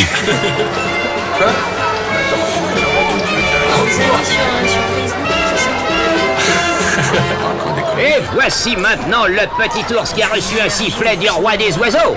Le premier et le seul qui ait quitté sa famille et sa forêt pour venir chanter devant vous. Voici Colargol dans son répertoire. C'est moi qui suis Colargol,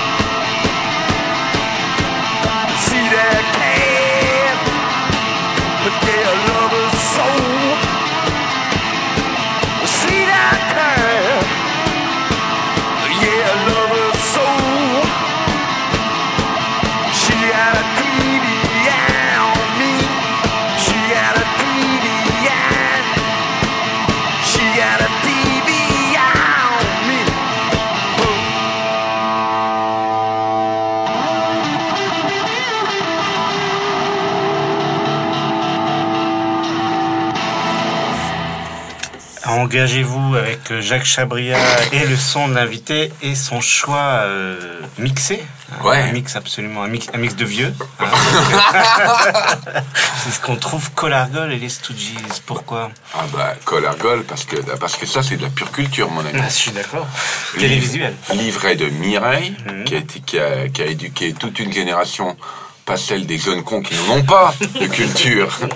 parce que c'était que la musique dans les années 60, puis parce que c'est juste un truc magique, c'est des mélodies magnifiques, c'est des arrangements euh, vraiment bizarres.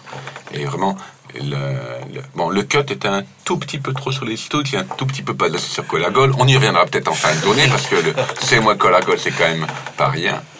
Et puis les stouts, parce que voilà, c'est à la base de tout, absolument. Tu me demandais, j'ai réalisé tout à l'heure en, en, en relisant un truc sur l'autoportrait de l'invité, que j'aurais dû dire que je suis né en 77, mhm. à 21h un mercredi soir, parce qu'il y avait une émission, je me souviens, qui s'appelait Décibel, qui est animée par Alain Manval sur ah, Europe 1. Et à 21h, que j'avais toute ma vie, j'étais vraiment plus marre à Odile, au fin fond du département de l'Ain, j'avais 16 ans. Et j'ai entendu, dans 22h, pardon, il y a Manval qui a pris l'antenne et qui a dit Écoutez ça, les kids Et qui a envoyé au taquet l'intro de Anarchy in the UK, ça n'existe pas, personne n'avait jamais entendu ça, jamais. Et d'un seul coup, oh Et là, paf, paf. Et c'est là que je me suis rendu compte que. Sans aucune subvention. et c'est là que tu as tout à fait raison. Et c'est là que je me suis rendu compte que le tout premier disque que j'avais acheté avec mon pognon tout de suite derrière, c'est là d'un seul coup, c'est une espèce de révélation euh, rock'n'roll intime. tu, vois, tu parles de changement de paradigme, la Terre avait tourné sur son axe, il y avait avant, après, quoi. Et du coup, le premier vinyle que j'ai acheté avec mon pognon à moi à 16 ans, c'était Funhouse des Stooges. Donc, euh, juste parce que je croyais que la pochette avait l'air trop mortelle, et qu'effectivement, une fois que tu as écouté TVI, ben, ta vie a changé, quoi, mm. définitivement. Et tu te rends compte après, toutes les logiques de filiation culturelle, c'est-à-dire qu'effectivement, ces mecs-là, 7 ans avant, avaient écrit tout ce que les, tout ce que les punks allaient reprendre 7 ans après. Après, tu te mets à lire, tu, tu rentres dans les Starbanks, tu dans plein de trucs. Et voilà, et tu te retrouves avec un, un groupe de, de fous furieux qui jouent avec des instruments électroniques. Euh, mais c'est génial. Non, non, TVI parce que il y a quelques titres des Stooges qui sont vraiment à la base de toute ma culture musicale. Et celui-là est parfait. Euh, surtout, surtout, on n'a pas trop écouté. parce qu'il y a une partie au milieu incroyable où, euh, où ça joue, mais aussi doux que ça puisse jouer, où les mecs font le moins de bruit possible. Et du coup, quand t'as les hurlements et les rires de guitare qui sortent, ça fait un truc espèce de truc tribal. Tu sens que tu es dans le bayou, que, c'est moite et que c'est génial. Voilà. Les goûts, les couleurs. Excuse-moi, ça Non, mais on va reprendre euh, sur quelques minutes encore euh, les questions te concernant. Donc, euh, Jacques Chabria. Philippe Chayer avait une réaction à l'ensemble des débats qu'on a eu avant, avant Colargol. en fait, je sais plus trop pourquoi je voulais te demander ça, mais je voulais savoir si pour toi, Jean-Luc Vertenschlag était un artiste. Oh non de Dieu. Un poète, certainement. un grand poète devant l'éternel, certainement. Pour le reste, attends, qui suis-je pour juger quiconque Et certainement Jean-Luc Vertenschlag.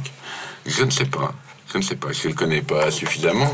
J'ai pratiqué de très loin, quand j'étais venu ici en 91, 12 ou 13, faire une formation dans le portrait de musique, où déjà à l'époque, on parlait de Jean-Luc Vertenschlag en long, en large et en travers sur les, comment on va dire, les, les, les complexités du projet du Noumetrou Fabuleux, et je te parle de vieux. Euh, et puis bon, moi, je suis, moi je suis un garçon vénal, comme le répète souvent Jean-Luc. Hein. donc, euh, puisqu'il m'a fait venir à Mulhouse, je trouve que c'est vraiment un mec génial. et que tous les mecs qui disent que Jean-Luc est un enfoiré sont eux-mêmes des enfoirés. Donc, artiste, je sais pas pourquoi, quel était, quel était le sens caché de ta question Je sais plus, c'est comme ça. c'était juste pour te mettre mal à l'aise, c'est ça? Non, non, c'est parce qu'on parlait des artistes, des directeurs, etc. des entrepreneurs, en fait. entrepreneurs. Ah, alors, encore une fois, là, je, rejoindrai Karine si tu veux. Euh, le entreprise culturelle, ça ne veut pas dire cartésianisme à tous les étages. Tu vois, c'est-à-dire que tu peux être, tu peux être un entrepreneur sans, d'abord, tu peux être un entrepreneur en plantant, en plantant de manière régulière, de manière répétée. Et là, sur ce critère-là, on peut dire que Jean-Luc est un artiste, sans l'ombre d'une hésitation. Ce que je veux dire, c'est que, tu vois, eh, penser entreprise culturelle, ça ne veut pas dire penser réussite absolue, limite du risque. Mais ça veut dire penser dynamique de projet, implication des gens. Je ne sais plus qui, qui de vous disait quelque chose de très intelligent tout à l'heure. Mais moi, c'est vraiment vénal. Non, non, mais moi, j'ai attaqué le pilote. Non, que dalle C'était juste vraiment très intelligent et je t'emmerde. Je veux dire, c'est, c'est quand vous. Quand, je crois que c'est Karine, pour te dire à quel point c'est intelligent. euh, quand vous parliez de cette logique de passer d'une logique euh, autour, autour de la, la formation d'un projet, d'arriver à fédérer des gens pour fabriquer une équipe. Un changement de paradigme voilà. dans notre projet. Exactement. Et je pense que c'est vraiment exactement ça. Pour moi, un, un, bon porteur de projet, un bon entrepreneur culturel, c'est quelqu'un qui arrive à mobiliser une équipe, pas dans un trip charismatique ou culpabilisant, mais vraiment sur, voilà, on va avancer quelque chose sur un truc. On y arrivera, on n'y arrivera pas, c'est un autre problème. On peut rien se promettre, on va pas se signer des papiers disant qu'on s'oblige mutuellement à avoir une Ferrari de fonction et tel niveau de rémunération dans 10 ans. Mais par contre, il y a du respect dans cette histoire. Et pas du respect sur le mode baba cool, nous sommes tous des frères et ta soeur, comme disait Pierre Desproges, tu vois, mais un pur respect qui est, je t'embarque dans une dynamique de projet. Je vais donner deux exemples. Moi, je, travaille avec euh, euh, plein de, responsables pédagogiques euh, l'AGCIF, et entre autres euh, des, collègues à moi qui sont plus justement sur la thématique ressources humaines que je connais un peu mais que je pratique moins. Et on en arrive à dire deux mots, la GESIF, c'est l'équivalent de ce qu'on connaît en Alsace avec l'OGACA, c'est ces structures qui aident à former. Voilà, dans ben, l'OGACA et la GESIF sont issus du même mouvement des années 80, des réseaux échecs, à tel point d'ailleurs, chers amis euh, consommateurs de formation, soutenus par Jean-Luc Vertenschlag pour dépenser votre bon argent là où il faut le dépenser, que la GESIF et l'OGACA ont signé une convention qui fait qu'il y a un rapprochement des offres de formation euh, dès cette année sur le territoire. Mais revenons à notre histoire. Le GACA, c'est vraiment super. C'est vraiment. Ah, mais en plus, le GACA est repris dans une revue culturelle merveilleuse qui s'appelle Novo. Mais Popov, ne serais-tu pas toi-même acteur de cette revue merveilleuse qui s'appelle Il est l'entrepreneur qui porte. Mais c'est dingue. En fait, c'est un secteur culturel qui ressemble à une espèce de grande partouze permanente en facteur. C'est assez, assez étonnant. Bon, revenons à responsable revenons juste, revenons, revenons juste à cette histoire, si tu veux. À un moment, moi, je crois que tu as un certain nombre de critères très simples qui te permettent de savoir à quel niveau de, non pas de militance, mais vraiment d'implication d'équipe tu te situes, c'est quand l'organigramme de projet et le budget de projet est partagé entre toute une équipe. Et ça, c'est des marqueurs, mais imparables, pour savoir si effectivement il y a une logique un petit peu d'implication commune dans une histoire. Est-ce que tu sais qui suis et qui tu es dans un système? J'ai un, un, collègue formateur qui s'appelle Frédéric qui dit si, si, tu veux savoir si une entreprise est gérée de manière euh, efficace et éthique, va vérifier si l'organigramme est affiché. Mmh. Parce que c'est une communication effective, ça dit à tout le monde qui est qui, qui, travaille comment. C'est pas forcément juste, mais au moins c'était pour l'effet. Deux, est-ce que le budget est un document qui est un document partagé entre les gens, pas forcément pour que tout le monde se sente angoissé à l'idée tu vois, de des objectifs, mais sur l'idée qu'il n'y a pas a pas de lézard ni de choses cachées. C'est dire c'est pas ça vient pas un nœud de pouvoir que de savoir justement qui, décide de où va l'argent. À un moment, ça devient transparent et clair. J'ai rencontré un jour un chorégraphe pour dire qu'effectivement, Karine, Karine, nous disait pendant un pot, ben plus que les mecs qui voulaient chanter, si vous voulez. Oui, ça c'est sûr, parce que moi c'est des artistes. Euh, ça, ça vous apprendra. Karine, qui est d'auditeur, s'énervait pendant un pot, c'est le fait de dire, c'est voir si on parlait pas trop mal des artistes. J'ai rencontré un chorégraphe qui disait, moi, quand je, quand je, quand je rencontre euh, des équipes de danseurs sur un projet, je commence par leur parler du budget de la création et de leur rémunération avant même de leur parler du contenu artistique. Pour que les choses soient claires. Ça ne veut pas dire que le mec a raison et que tout le monde doit fonctionner comme ça, mais ça me semble quelque chose d'assez juste pour dire, voilà, on n'est pas tous dans un grand cause de l'amour, c'est quand même moi qui prends les décisions, on n'est pas dans un égalitarisme, mais on se parle des choses, on se dit les choses, voilà qui tu es, voilà comment ça va travailler, voilà qui je suis, voilà qui est ton hiérarchie, voilà comment ça fonctionne. On n'est pas dans une fausse babacoulerie sémantique dans laquelle au bout du compte il y a quand même quelqu'un qui exerce ce pouvoir. Mmh. Et sur le fric, c'est la même chose. Tu vois? Peut-être pour essayer de, sortir euh, de l'argent, du budget, de la subvention, de ah, la tu, pérennisation. Tu rentrer. Avec ça qui t'intéresse, Jean-Luc, les subventions. Euh, oui, non, mais on pourrait en parler pendant des heures, hein, n'est-ce pas? Mais enfin, euh, est-ce que... celle que t'as pas. est-ce que pendant des jours Sortir de ça et peut-être trouver un brin d'imagination, un peu ah. d'idées. Et parce que moi, je pense fondamentalement que les idées, c'est nettement mieux euh, que les sous, quoi. Et euh, euh, c'est ce qui permet de faire avancer les choses. Et, Donc tu reviens à ta question tout à l'heure. Oui, Jean-Luc est un artiste, définitivement. Donc, dans ta longue carrière à travers toute la France, oh, tu as, certainement rencontré des idées incroyables, des projets qui sortent des gens qui ont monté des radios sur Internet, des trucs comme ça, quoi. Oui, mais enfin, je sais pas que, que ça soit pour faire ancien combattant une fois de plus Jack Lang ou ses conseillers qui inventent la fête de la musique, ok, ça sent la merguez, on est d'accord. Mais néanmoins, il y a des millions de gens qui descendent dans la rue pour pratiquer la musique, pour l'écouter et pour mmh. manger des merguez. Ou localement, un, un Molodoy qui n'a pas de subvention et qui est une salle autogérée, anarcho-communiste, avec une assemblée générale deux fois par mois, ouverte à tous, où chacun a un droit de vote et où chaque association peut venir euh, s'exprimer avec un, prix euh, maxi euh, au-delà duquel ils vont se faire mettre. Donc enfin, voilà, est-ce que, est-ce que tu peux peut-être nous donner quelques idées, quelques exemples, enfin l'un ou l'autre? tu, viens, de le faire. ça paraît très, très, que je connais pas quoi. Bah, dès que, je connais, dès que, je connais, que je connais pas, mais si tu veux, au bout du compte, à un moment, ils vont rebondir sur les deux mêmes principes. Un, le rapport aux gens autour de soi. Deux, le rapport à l'argent public et à la dépendance politique. Moi, je peux te citer quelques exemples, dont un des plus beaux projets sur lequel j'ai bossé, c'était le projet d'un lieu qui s'appelait le PESDER à Lyon, qui est encore vivant, absolument génial. C'est les mecs à qui, quand même, avec qui je suis allé bosser, et qu'il a fallu quasiment que je me batte avec eux pour les convaincre qu'ils pouvaient accepter de l'argent public sans déchoir de leur valeur. Et au bout du compte, il y a eu un espèce de deal, mais c'est espèce, il a fallu batailler avec eux pour leur dire, écoutez les gars, si vous voulez pas de subvention de fonctionnement, ok, mais vous avez quand même des problèmes de sécu et de son. Vous avez le droit de prendre de l'argent public pour faire aménager votre lieu. Prenez de l'argent public pour faire aménager votre lieu. Et après, si vous voulez gérer uniquement sur le mode autonome et indé votre truc, quitte à ce qui dure que deux ans et demi, et il a, il a duré trois ans. C'est votre choix et c'est très bien comme ça. Mais au moins, allez prendre de l'argent là où c'est nécessaire. Et ça, grand moment de bonheur, tu vois. Les mecs avec qui il faut que tu bastonnes dans un univers où, comme tu disais tout à l'heure, le moins de porteurs de projet aujourd'hui, ils commencent par réfléchir où est-ce qu'ils peuvent aller chercher de l'argent. Là, quand tu te retrouves en posture d'avoir à convaincre des acteurs culturels qui peuvent ça, aller chercher de l'argent, c'est beau. Et quand les mecs font l'inauguration du lieu, et que tu as le préfet euh, du Rhône qui débarque sur une estrade, sur une expo photo de bites de couilles de chat en macro gros plan juste derrière, et que tu as le préfet qui arrive, il dit Eh bien, nous allons inaugurer ce lieu, et qui monte. Et là, et là, tu sens un grand, grand moment de solitude parce que le mec est là, il est obligé de parler dans le poste, et t'as des photographes qui filment en macro plan le préfet avec une espèce d'énorme bite qui mine de lui rentrer dans l'oreille, une espèce de grosse moule dégoulante. Voilà. Est-ce que c'est pas et les mecs du PSDR, c'était c'est pas ça la vraie culture, quoi. Enfin, sans forcément passer par, oui, par euh, la provoque à tout prix, quoi. Mais oui. et non, non c'est un problème. Pas un côté indispensable dans la culture, le, risque, euh, l'expérience. Tu, sais, ce qui est, de mon point de vue, indispensable, et là je parle en tant que militant culturel, c'est que les gens soient cohérents sur leurs valeurs. Tu comprends? Les mecs du Pesner, ils n'étaient pas sur une logique de on veut devenir des fonctionnaires de la culture.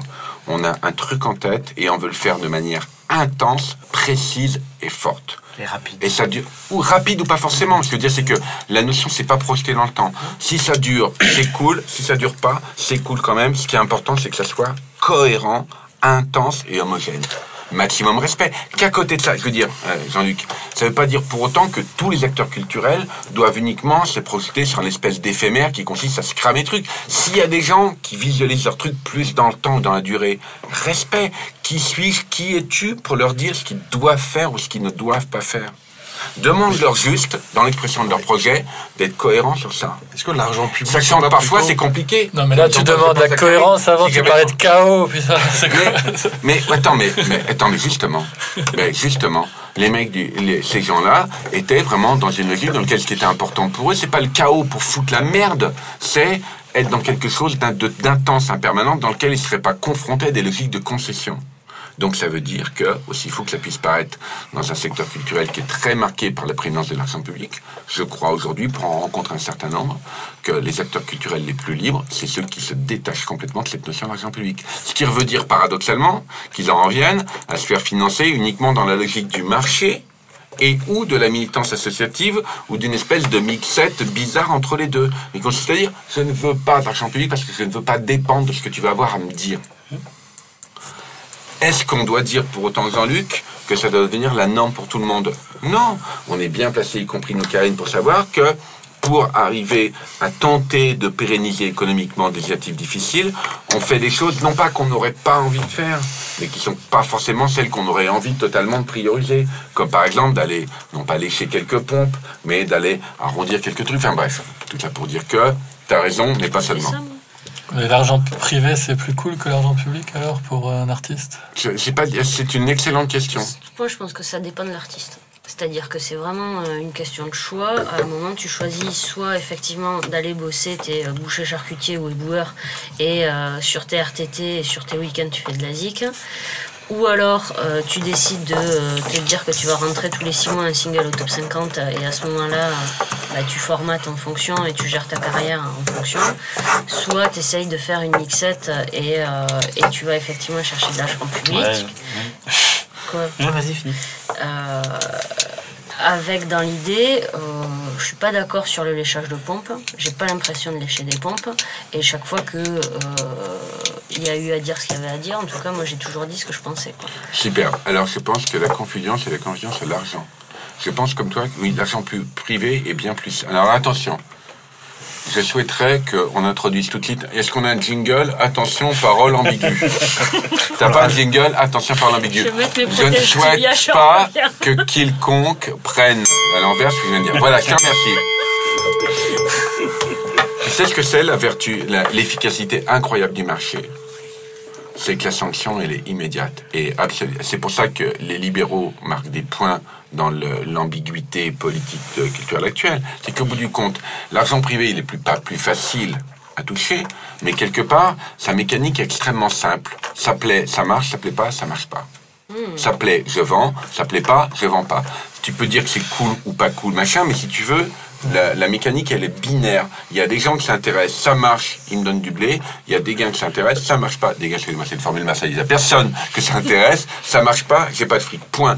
Tu peux trouver que c'est très limité comme paradigme, mais au moins, il a la vertu d'une grande transparence. Tu vois?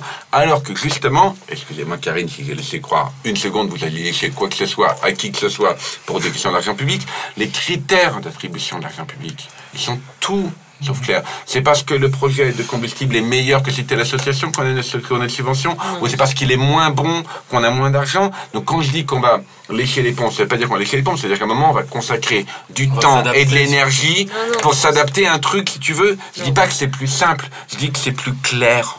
Tu vois ce que je veux dire? C'est plus clair. Et quelque part, nos amis du Pesner avaient dit, nous, plutôt que de rentrer dans leur système de machin qui vont nous obliger à aller dire des trucs qu'on n'a pas envie de dire ou de faire des concessions, de formuler les choses, fuck. Donc, un, on va s'appuyer sur une militance associative, essayer de trouver plein de gens qui s'associent notre histoire.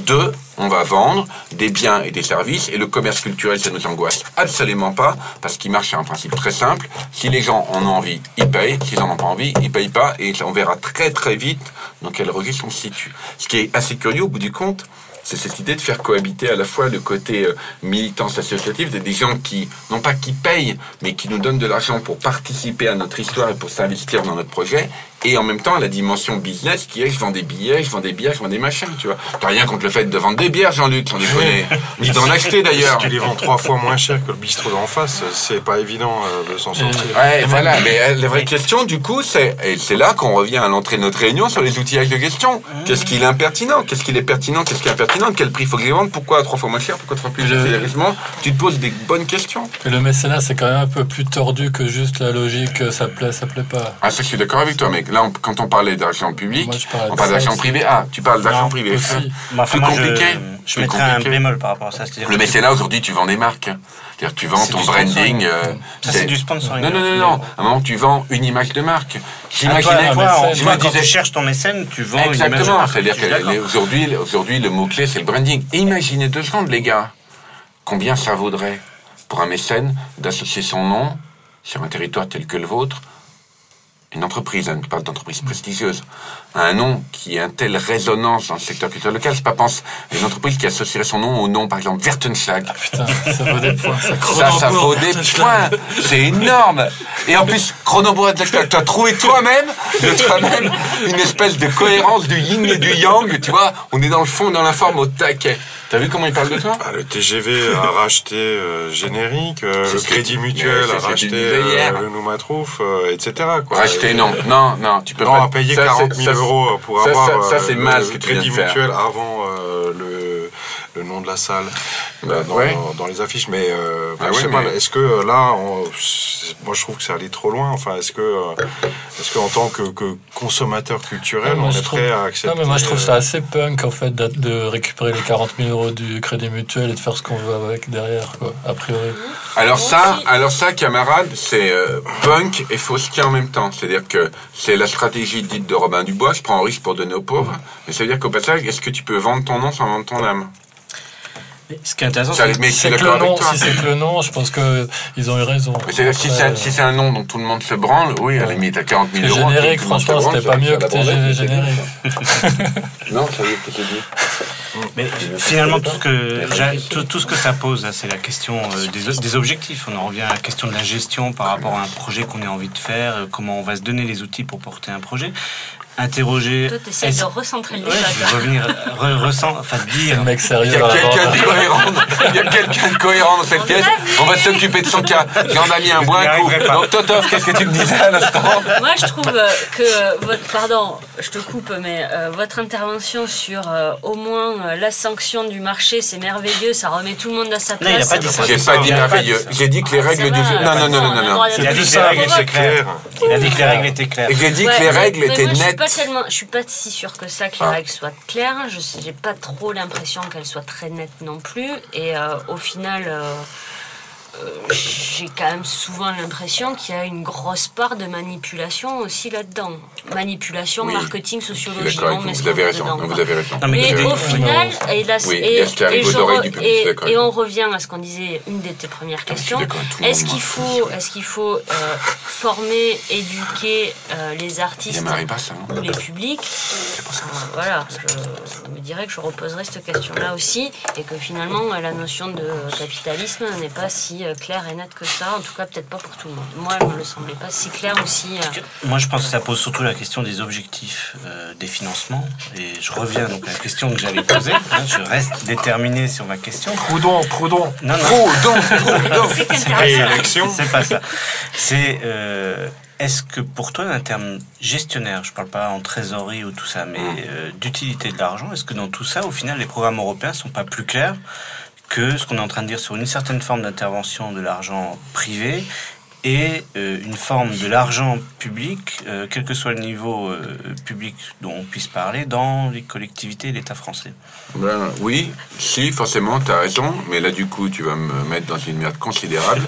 Donc, chers amis, c'était ma dernière intervention en tant que professionnel de la culture. Et la semaine prochaine, je retourne à mes métiers d'origine. Donc, je vais aller bosser dans la grande district parce que là, je viens me faire griller, mais définitivement, gestion des entreprises culturelles. Ben, aussi, forcément, si tu veux. Pourquoi mais parce que les programmes d'Européens, ils sont quand même très très marqués parlons technique, mon cher jean ami. Ça me dérange pas. Par un paradigme. ça me dérange encore moins. Qui est le, vraiment le paradigme néolibéral européen des services d'intérêt économique général. Je vous invite à lire, pour ceux qui ne la connaissent pas, le circulaire de 18 janvier de toute beauté, dans le directive de 18 janvier, signé par notre Premier ministre, suivi avec les sourcils, sur l'introduction pour les associations. 2010. Je forme les dracs aussi pour dire ça que un service de l'État sont même pas au courant de leur propre texte. Mhm. Et donc. Pas ça à la radio. Euh, pourquoi? Mais Bien sûr, de toute façon, euh, non, laissez tomber. Et donc, euh, si tu veux, qu'est-ce que c'est qu'un programme européen? C'est un programme européen qui affiche très précisément l'idée que l'Europe veut ça, ça, ça et ça, et qu'on vous donnera de l'argent, acteur culturel, si vous faites ça, ça, ça et ça. C'est-à-dire que on est dans une logique dans laquelle on n'est plus dans une logique de subventionnement, on est dans une logique de commande publique. La puissance publique dit qu'elle veut ça, ça, ça, ça et ça. Donc si toi, acteur culturel, tu es capable de produire ça, ça, ça, ça et ça, je tape sur mes doigts, cher auditeur, pour qu'on comprenne bien, hein, euh, tu auras de l'argent. Si tu fais pas ça, ça, ça, eh ben, tu n'auras pas d'argent parce que ça ne veut pas dire que ton projet n'est pas inintéressant, mais ça veut dire qu'il ne répond pas à la commande publique. Non, c'est pas, c'est pas une question d'objectif. La question d'objectif, elle est ambiguë. Dans les programmes européens, elle est très claire. Elle est vraiment, on est vraiment, on est à l'extrême frontière d'une logique de marché public. Je veux acheter ça. Et d'ailleurs, aujourd'hui, c'est ce qui pend au nez des acteurs culturels avec une extrême force euh, et se trouve avec un grand, grand, grand, grand danger, qui est de se retrouver enfermée dans l'idée que leur initiative de porteur de projet va être de plus en plus, réduite par rapport à la logique de je suis un CUC, je veux que tu me fasses ça, je suis l'Europe, que tu me fasses ça, je suis la région, que tu me fasses ça. C'est-à-dire qu'à un moment, on va fabriquer, on va essayer d'organiser des logiques de conduite de projet en essayant de, de vendre ça à tel partenaire, ça à tel autre, ça à tel autre, ça à tel autre, ça à tel autre. Et au bout du compte, euh, tu vends par petits bouts des bouts d'axes de projet et garder une cohérence de ça là, je pense que ça va devenir de plus en plus exténuant, intellectuellement et administrativement. Sauf si l'acteur... Euh, l'entrepreneur culturel, le porteur de projet, est plus clair sur son projet au départ. Parce que une des dérives qu'on a connues aussi, c'était comment je vends, j'ai une petite idée, j'ai une petite envie de faire un truc, comment je le vends à un tel, un tel, un tel. Et la logique dont on est en train de parler euh, de réorganisation autour euh, de l'argent public tu m'interroges, alors que j'ai autour de moi, à ma gauche, je vais le dire, dans Lugertenschlag, et à ma moins gauche, Karine Etzler. Donc tu peux pas imaginer une seconde que je laisse à penser que des acteurs culturels de cette qualité s'inscrivent dans des schémas biaisés tels que ceux que tu évoques. Non, des acteurs culturels de moins bonne qualité pourraient se laisser aller après formater des projets en disant on me demande ça, on me demande ça. Mais oui, bien sûr. Ce que je veux dire, c'est qu'aujourd'hui, l'alternative, elle devient de plus en plus réduite. Et que quand tu lis les textes, quand tu observes les choses, alors, on va quand même dire, je fais des remarques de, vieille, de vieux totalement paranoïaques. C'est l'inverse. Je pense que mon métier à moi, c'est pas du tout d'angoisser les gens. C'est civis pacem parabellum, si tu veux la paix, prépare les guerres. C'est-à-dire de, de, donner aux gens les grilles de lecture que je peux avoir, pas parce que je suis plus intelligent que tout le monde, mais parce que je rencontre plein de gens et que j'essaye de croiser les points de vue, tu mmh. vois, d'écouter, de dire, essayons de comprendre ensemble quel est le champ de bataille dans lequel on agit et sur quoi il est possible d'agir. Parce que sinon, nous serons, comme dit Shakespeare, les jouets de la fortune et nous, on finira par aller faire là où on nous dit de faire. Ça va bientôt, ça fait presque 1h35. Euh, Donc une dernière question. Et toi, Jean-Damien, oui. quelle est ta vision aujourd'hui sur la thématique que nous avons évoquée, qui est effectivement la, la dynamique de, pas d'angle de gestion, mais c'est quoi pour toi acteur culturel de l'autre côté du manche, c'est pas simplement de l'autre côté du micro, mhm. euh, la vision que tu vas avoir de ce que c'est qu'une, non pas une bonne, une juste entreprise culturelle. Je pense qu'on rejoint beaucoup de débats qu'on voit apparaître et c'est intéressant de le voir euh, apparaître aujourd'hui dans les entreprises culturelles, qui est la question du projet éthique. C'est assez amusant de voir ça, peut-être une mode, etc., qui, qui apparaît, mais c'est vrai qu'on on sent une sorte de vibration, on n'est plus sur les questions de développement durable, etc. Mais c'est comment aujourd'hui une entreprise culturelle a un comportement éthique. Et euh, alors, quand je dis ça, c'est qu'on sent qu'il y a des frémissements. Hein. C'est vraiment, on n'y est pas encore dans la masse euh, des acteurs culturels français.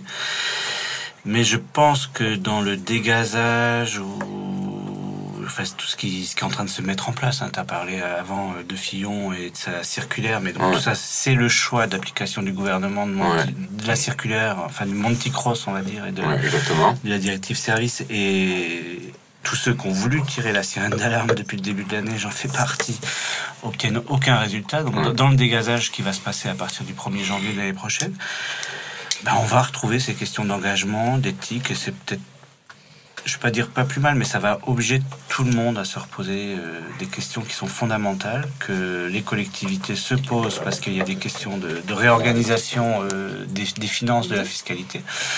Mais donc je pense que là, on rentre dans une période euh, où la formation est cruciale. Hein, là-dessus, je pense que c'est aussi important et le monde culturel n'est pas extérieur à la distorsion française d'avoir un milieu euh, qui, tant qu'il travaille, pense qu'il n'a pas besoin d'être formé. Alors je pense que c'est la première erreur de n'importe quel professionnel, c'est de croire qu'à partir du moment où il a un emploi, il n'a pas besoin d'être formé. Au contraire, il doit continuer à se former dans, dans ce cadre-là. populaire ça, ça, fait partie d'une. À la fois de l'information professionnelle et dans ce volet du. Je suis d'accord avec toi, je, je pense que oui, il y a une forme d'éducation populaire, mais c'est plutôt une question. Euh, c'est quasiment une vision culturelle. C'est que euh, n'importe qui en activité est dans un monde qui change, donc lui-même doit se mettre euh, dans, dans, un mouvement qui lui permet de s'adapter à tout ça. Et du coup, par rapport à ce que tu disais, la question que tu évoquais tout à l'heure sur les questions de formation des artistes, moi je rebondirais beaucoup sur ton terme d'éthique. Mhm.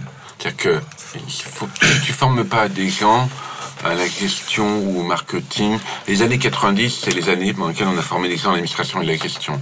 Les années 2000, on les a formés à la communication et à la médiation.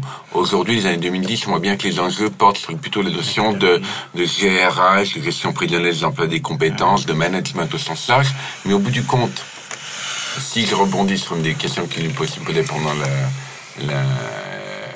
l'émission tout à l'heure, il y a vraiment cette notion, je crois vraiment, si tu dois former, ou en tout cas impliquer les gens dans une réflexion, projet autour de la notion d'éthique, il faudra être précis sur les termes. Hein je trouve que là, Jean-Luc, c'est marrant que j'ai vraiment fait une, conclusion de toute beauté hein grâce à toi, Damien, parce que tu le fais bien. Merci, merci. Hein euh, et je trouve que le, le, le, baseline de combustible, l'association pour laquelle j'ai le plaisir de, de, présider et d'intervenir pour le camarade Jean-Luc Gattenchak, c'est l'ensemble est plus grand que la somme des parties, qui est une citation de Theodore Sturgeon, un auteur américain, qui a fait une très belle, euh, une très belle euh, formule pour distinguer la morale et l'éthique, justement. Et comme je m'en souviens plat par cœur, j'ai demandé à ma collaboratrice, Karine de nous la rappeler. Oh Souvenez-vous, Karine. Alors, euh, la morale, c'est ce qui régit une personne, et l'éthique, c'est ce qui régit les rapports entre les personnes. Au plus exactement, la morale, c'est l'ensemble des règles qui permettent au corps social d'accueillir une personne dans leur sein, et l'éthique, c'est l'ensemble des règles qui vont permettre à une personne de s'intégrer dans le corps social. Et ça, je crois que si on veut pas justement retomber sur des logiques de morale à trois balles ou de normes, si tu veux, s'appliquant sur tout le monde, il faudra qu'on soit extrêmement vigilant sur cette émission de suis assez d'accord avec toi, cette notion d'entreprise éthique, ça veut dire quoi? Ça veut dire remettre la personne dans le projet au cœur d'une démarche collective et penser le collectif par rapport à l'individu et l'individu par rapport au collectif. Ce qui est, crois-moi, j'en ai bien un vrai changement de paradigme. Ça, c'est sûr.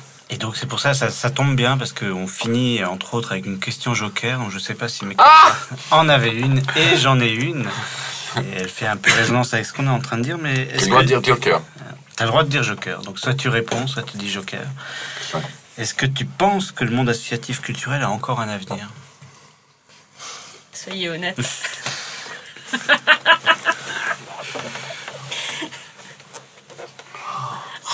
quelle question monstrueuse. je suis obligé de reformuler tes questions parce que la réponse, la réponse est dans tes questions. Hein. Hmm. Telle que tu l'as formulée. J'ai l'habitude de faire des, des, questions, il y a des, des formulations légèrement mmh. Est-ce que le monde associatif culturel encore à l'avenir Est-ce que le monde associatif culturel actuel hmm. encore un avenir? Si il n'est pas prêt à muter considérablement, on va s'en occuper de lui en faire un. Est-ce que le modèle associatif dans les champs culturels a encore un avenir Non. Est-ce que le modèle associatif dans le champ culturel a un avenir? Certainement. Je t'ai expliqué tout à l'heure euh, en démarrant le portrait que euh, j'ai oublié un truc important, c'est qu'avant de bosser dans le secteur culturel, j'ai bossé un tout petit peu, si je l'évoquais, dans l'économie sociale, mais version hardcore années 80. À l'époque, on savait pas encore que cette économie sociale est solidaire. C'est-à-dire, euh, j'ai travaillé quand j'étais encore à, l'école de commerce, j'ai contribué à la création d'une boutique de gestion sur Clermont-Ferrand, c'est-à-dire pour aider les gens à créer des associations et entre autres des coopératives. Et le, premier job que j'ai fait alors j'étais encore étudiant, c'était d'aider euh, quatre braves femmes qui avaient été licenciées au fin fond de l'Allier, l'entreprise, à créer une scope pour reprendre leur atelier. Je ne sais pas qui suis arrivé, mais j'ai essayé en tout cas. Et j'en ai gardé une euh, vraie mémoire de ce que ça veut dire dans l'association, la dimension coopérative. Donc la réponse à ta question est le monde culturel associatif actuel est mort. Parce qu'il est déjà mort. Parce qu'en grande partie, sa dynamique associative, ça ne veut pas dire qu'il n'y a pas des gens qui travaillent très très bien là-dedans, mais cette dynamique associative n'est qu'un cache-sexe juridique pour masquer une absence totale justement de projet collectif. Est-ce que le monde associatif a encore un avenir dans le secteur culturel? Oui, bien sûr. Bien sûr. Dès lors qu'il assume complètement sa dimension associative et coopérative et qu'il l'assume, encore une fois, non pas dans un système, si tu veux, euh, d'autarcie fermée qui vise à se protéger du monde extérieur, mais au contraire qu'il accepte de s'ouvrir. Tu évoquais tout à l'heure, Jean-Luc, des, initiatives euh, que j'ai pu rencontrer. Moi, je me souviens euh, très bien d'être monté à Lille il y a très longtemps sur les assemblées générales de l'aéronef, ancienne réunion. Les assemblées générales de l'aéronef, tu avais 600 spectateurs dans un théâtre en bois, d'ailleurs qu'ils ont fait fermer parce qu'ils risquaient de brûler qui était une scène mortelle, et où les mecs, qui discutaient de la programmation, mais genre, oui, non, oui! T'avais 600 mecs qui hurlaient avec les directeurs artistiques, on a pensé ça, chier Ouais, ça c'est cool! Ça veut pas dire que c'était la dictature du prolétariat ou la dictature de l'audimat, mais ça débattait, non, c'est nul, le mec argumentait, si je veux faire tel article, je vais l'expliquer pourquoi. Est-ce que c'est comme ça que tout le monde doit fonctionner? Je ne sais pas. Mais ce que je veux dire, c'est que quand tu vois ça fonctionner, tu dis, ouais, l'associatif, c'est quand même un truc qu'il fait très bien. Et en même temps, je suis le premier à te dire qu'y compris dans ma pratique professionnelle, à un moment, tu as tout intérêt à court-circuiter la dynamique associative pour rester sur ton entre-toi, parce que c'est ça qui est plus efficace, virgule, à court terme. Mais est-ce que c'est ça qui nous ancre dans la durée sur le territoire? Je pense que non, par contre, forcément. Eh bien, merci à Jacques Chabria de ne pas avoir dit Joker. Hein. Il fallait ah, répondre. Je pas, sais pas, refusé le Joker. Hein. merci, jean Et, juste pour, pour, terminer, la dernière petite question rituelle, mais qui est quand même assez important. Est-ce qu'il y a un événement culturel, alors peu importe euh, qu'il soit artistique, scientifique, social, euh, qui t'a marqué dernièrement? Marqué? Marqué. Quelque chose qui, là, dans ces derniers mois ou cette année, te semblerait euh, impressionnant c'est une question atroce. La sortie du dernier C'est important. Écoute, je vais être obligé. Je pense que j'ai lu une interview, j'ai lu une fois une interview de John Kell, le Merde, il était bassiste, ce con. Velvet Underground. L'alti Velvet Underground. Il faisait du violon. Sur lequel, sur lequel, qu'on interrogeait en lui disant, on lui demandait pourquoi, s'il considérait que l'art, le rock and roll, c'était plus important que l'art contemporain. Et il disait, il ne faut pas poser ces questions-là. Il n'y a pas d'importance dans le rock'n'roll, il n'y a que l'urgence. Donc je vais te répondre à ta question sur un truc tout petit. J'ai vu Divine Comedy en, en, version acoustique, en solo, il y a trois semaines, et c'était juste magique. Est-ce que c'est très important? Je ne sais pas. Mmh. Par contre, c'était, il y avait une espèce d'urgence et une magie du truc qui était géniale. Est-ce que c'est important au sens parce que ça modifie ma vision du monde Oui, à l'instant T, oui. Est-ce que ça va modifier le monde Je suis pas sûr. Pour changer le monde, adressez-vous, cher auditeur, à Jean-Luc Vertenschag, qui lui est au taquet sur l'histoire. Moi, j'ai pas la capacité. Merci Jacques Chabria pour euh, c'est presque 1h45 qu'on a, qu'on a passé ensemble. 1h45, allons par un coup. Merci Christophe. merci à Christophe, euh, notre technicien. On espère retrouver euh, très rapidement X et Y qui peuvent intervenir a posteriori autour de, de cette émission qu'on rajoutera au podcast si jamais ça arrivait. On vous remercie tous très prochainement pour cette émission très aléatoire qui a lieu quand elle a envie. Donc pas de date euh, prochaine, mais sûrement et certainement un certain nombre de, engagez-vous avec euh, des acteurs culturels de la ville de Bâle. Et peut-être Colargol après le générique. On ah ouais, écoutez jusqu'au bout. Un petit coup de Colargol. Le 2. Le 2, non, non.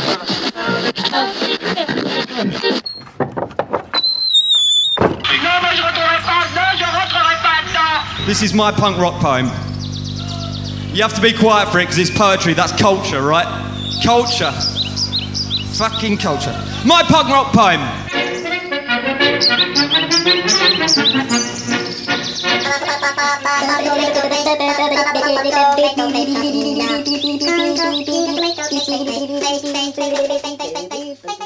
Sol, en do dièse, en mi bémol, en gilet et en faux col.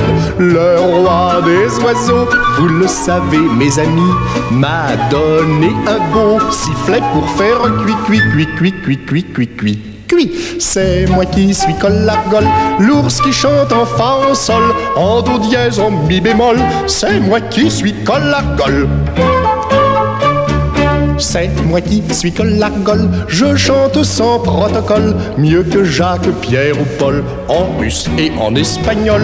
Le roi des oiseaux est un merveilleux ami. Grâce à son cadeau, vous m'entendez aujourd'hui. Dui, dui, dui, dui, dui, dui, dui. C'est moi qui suis Collargol, mauvais élève à l'école, mais premier au musical. C'est moi qui suis Collargol.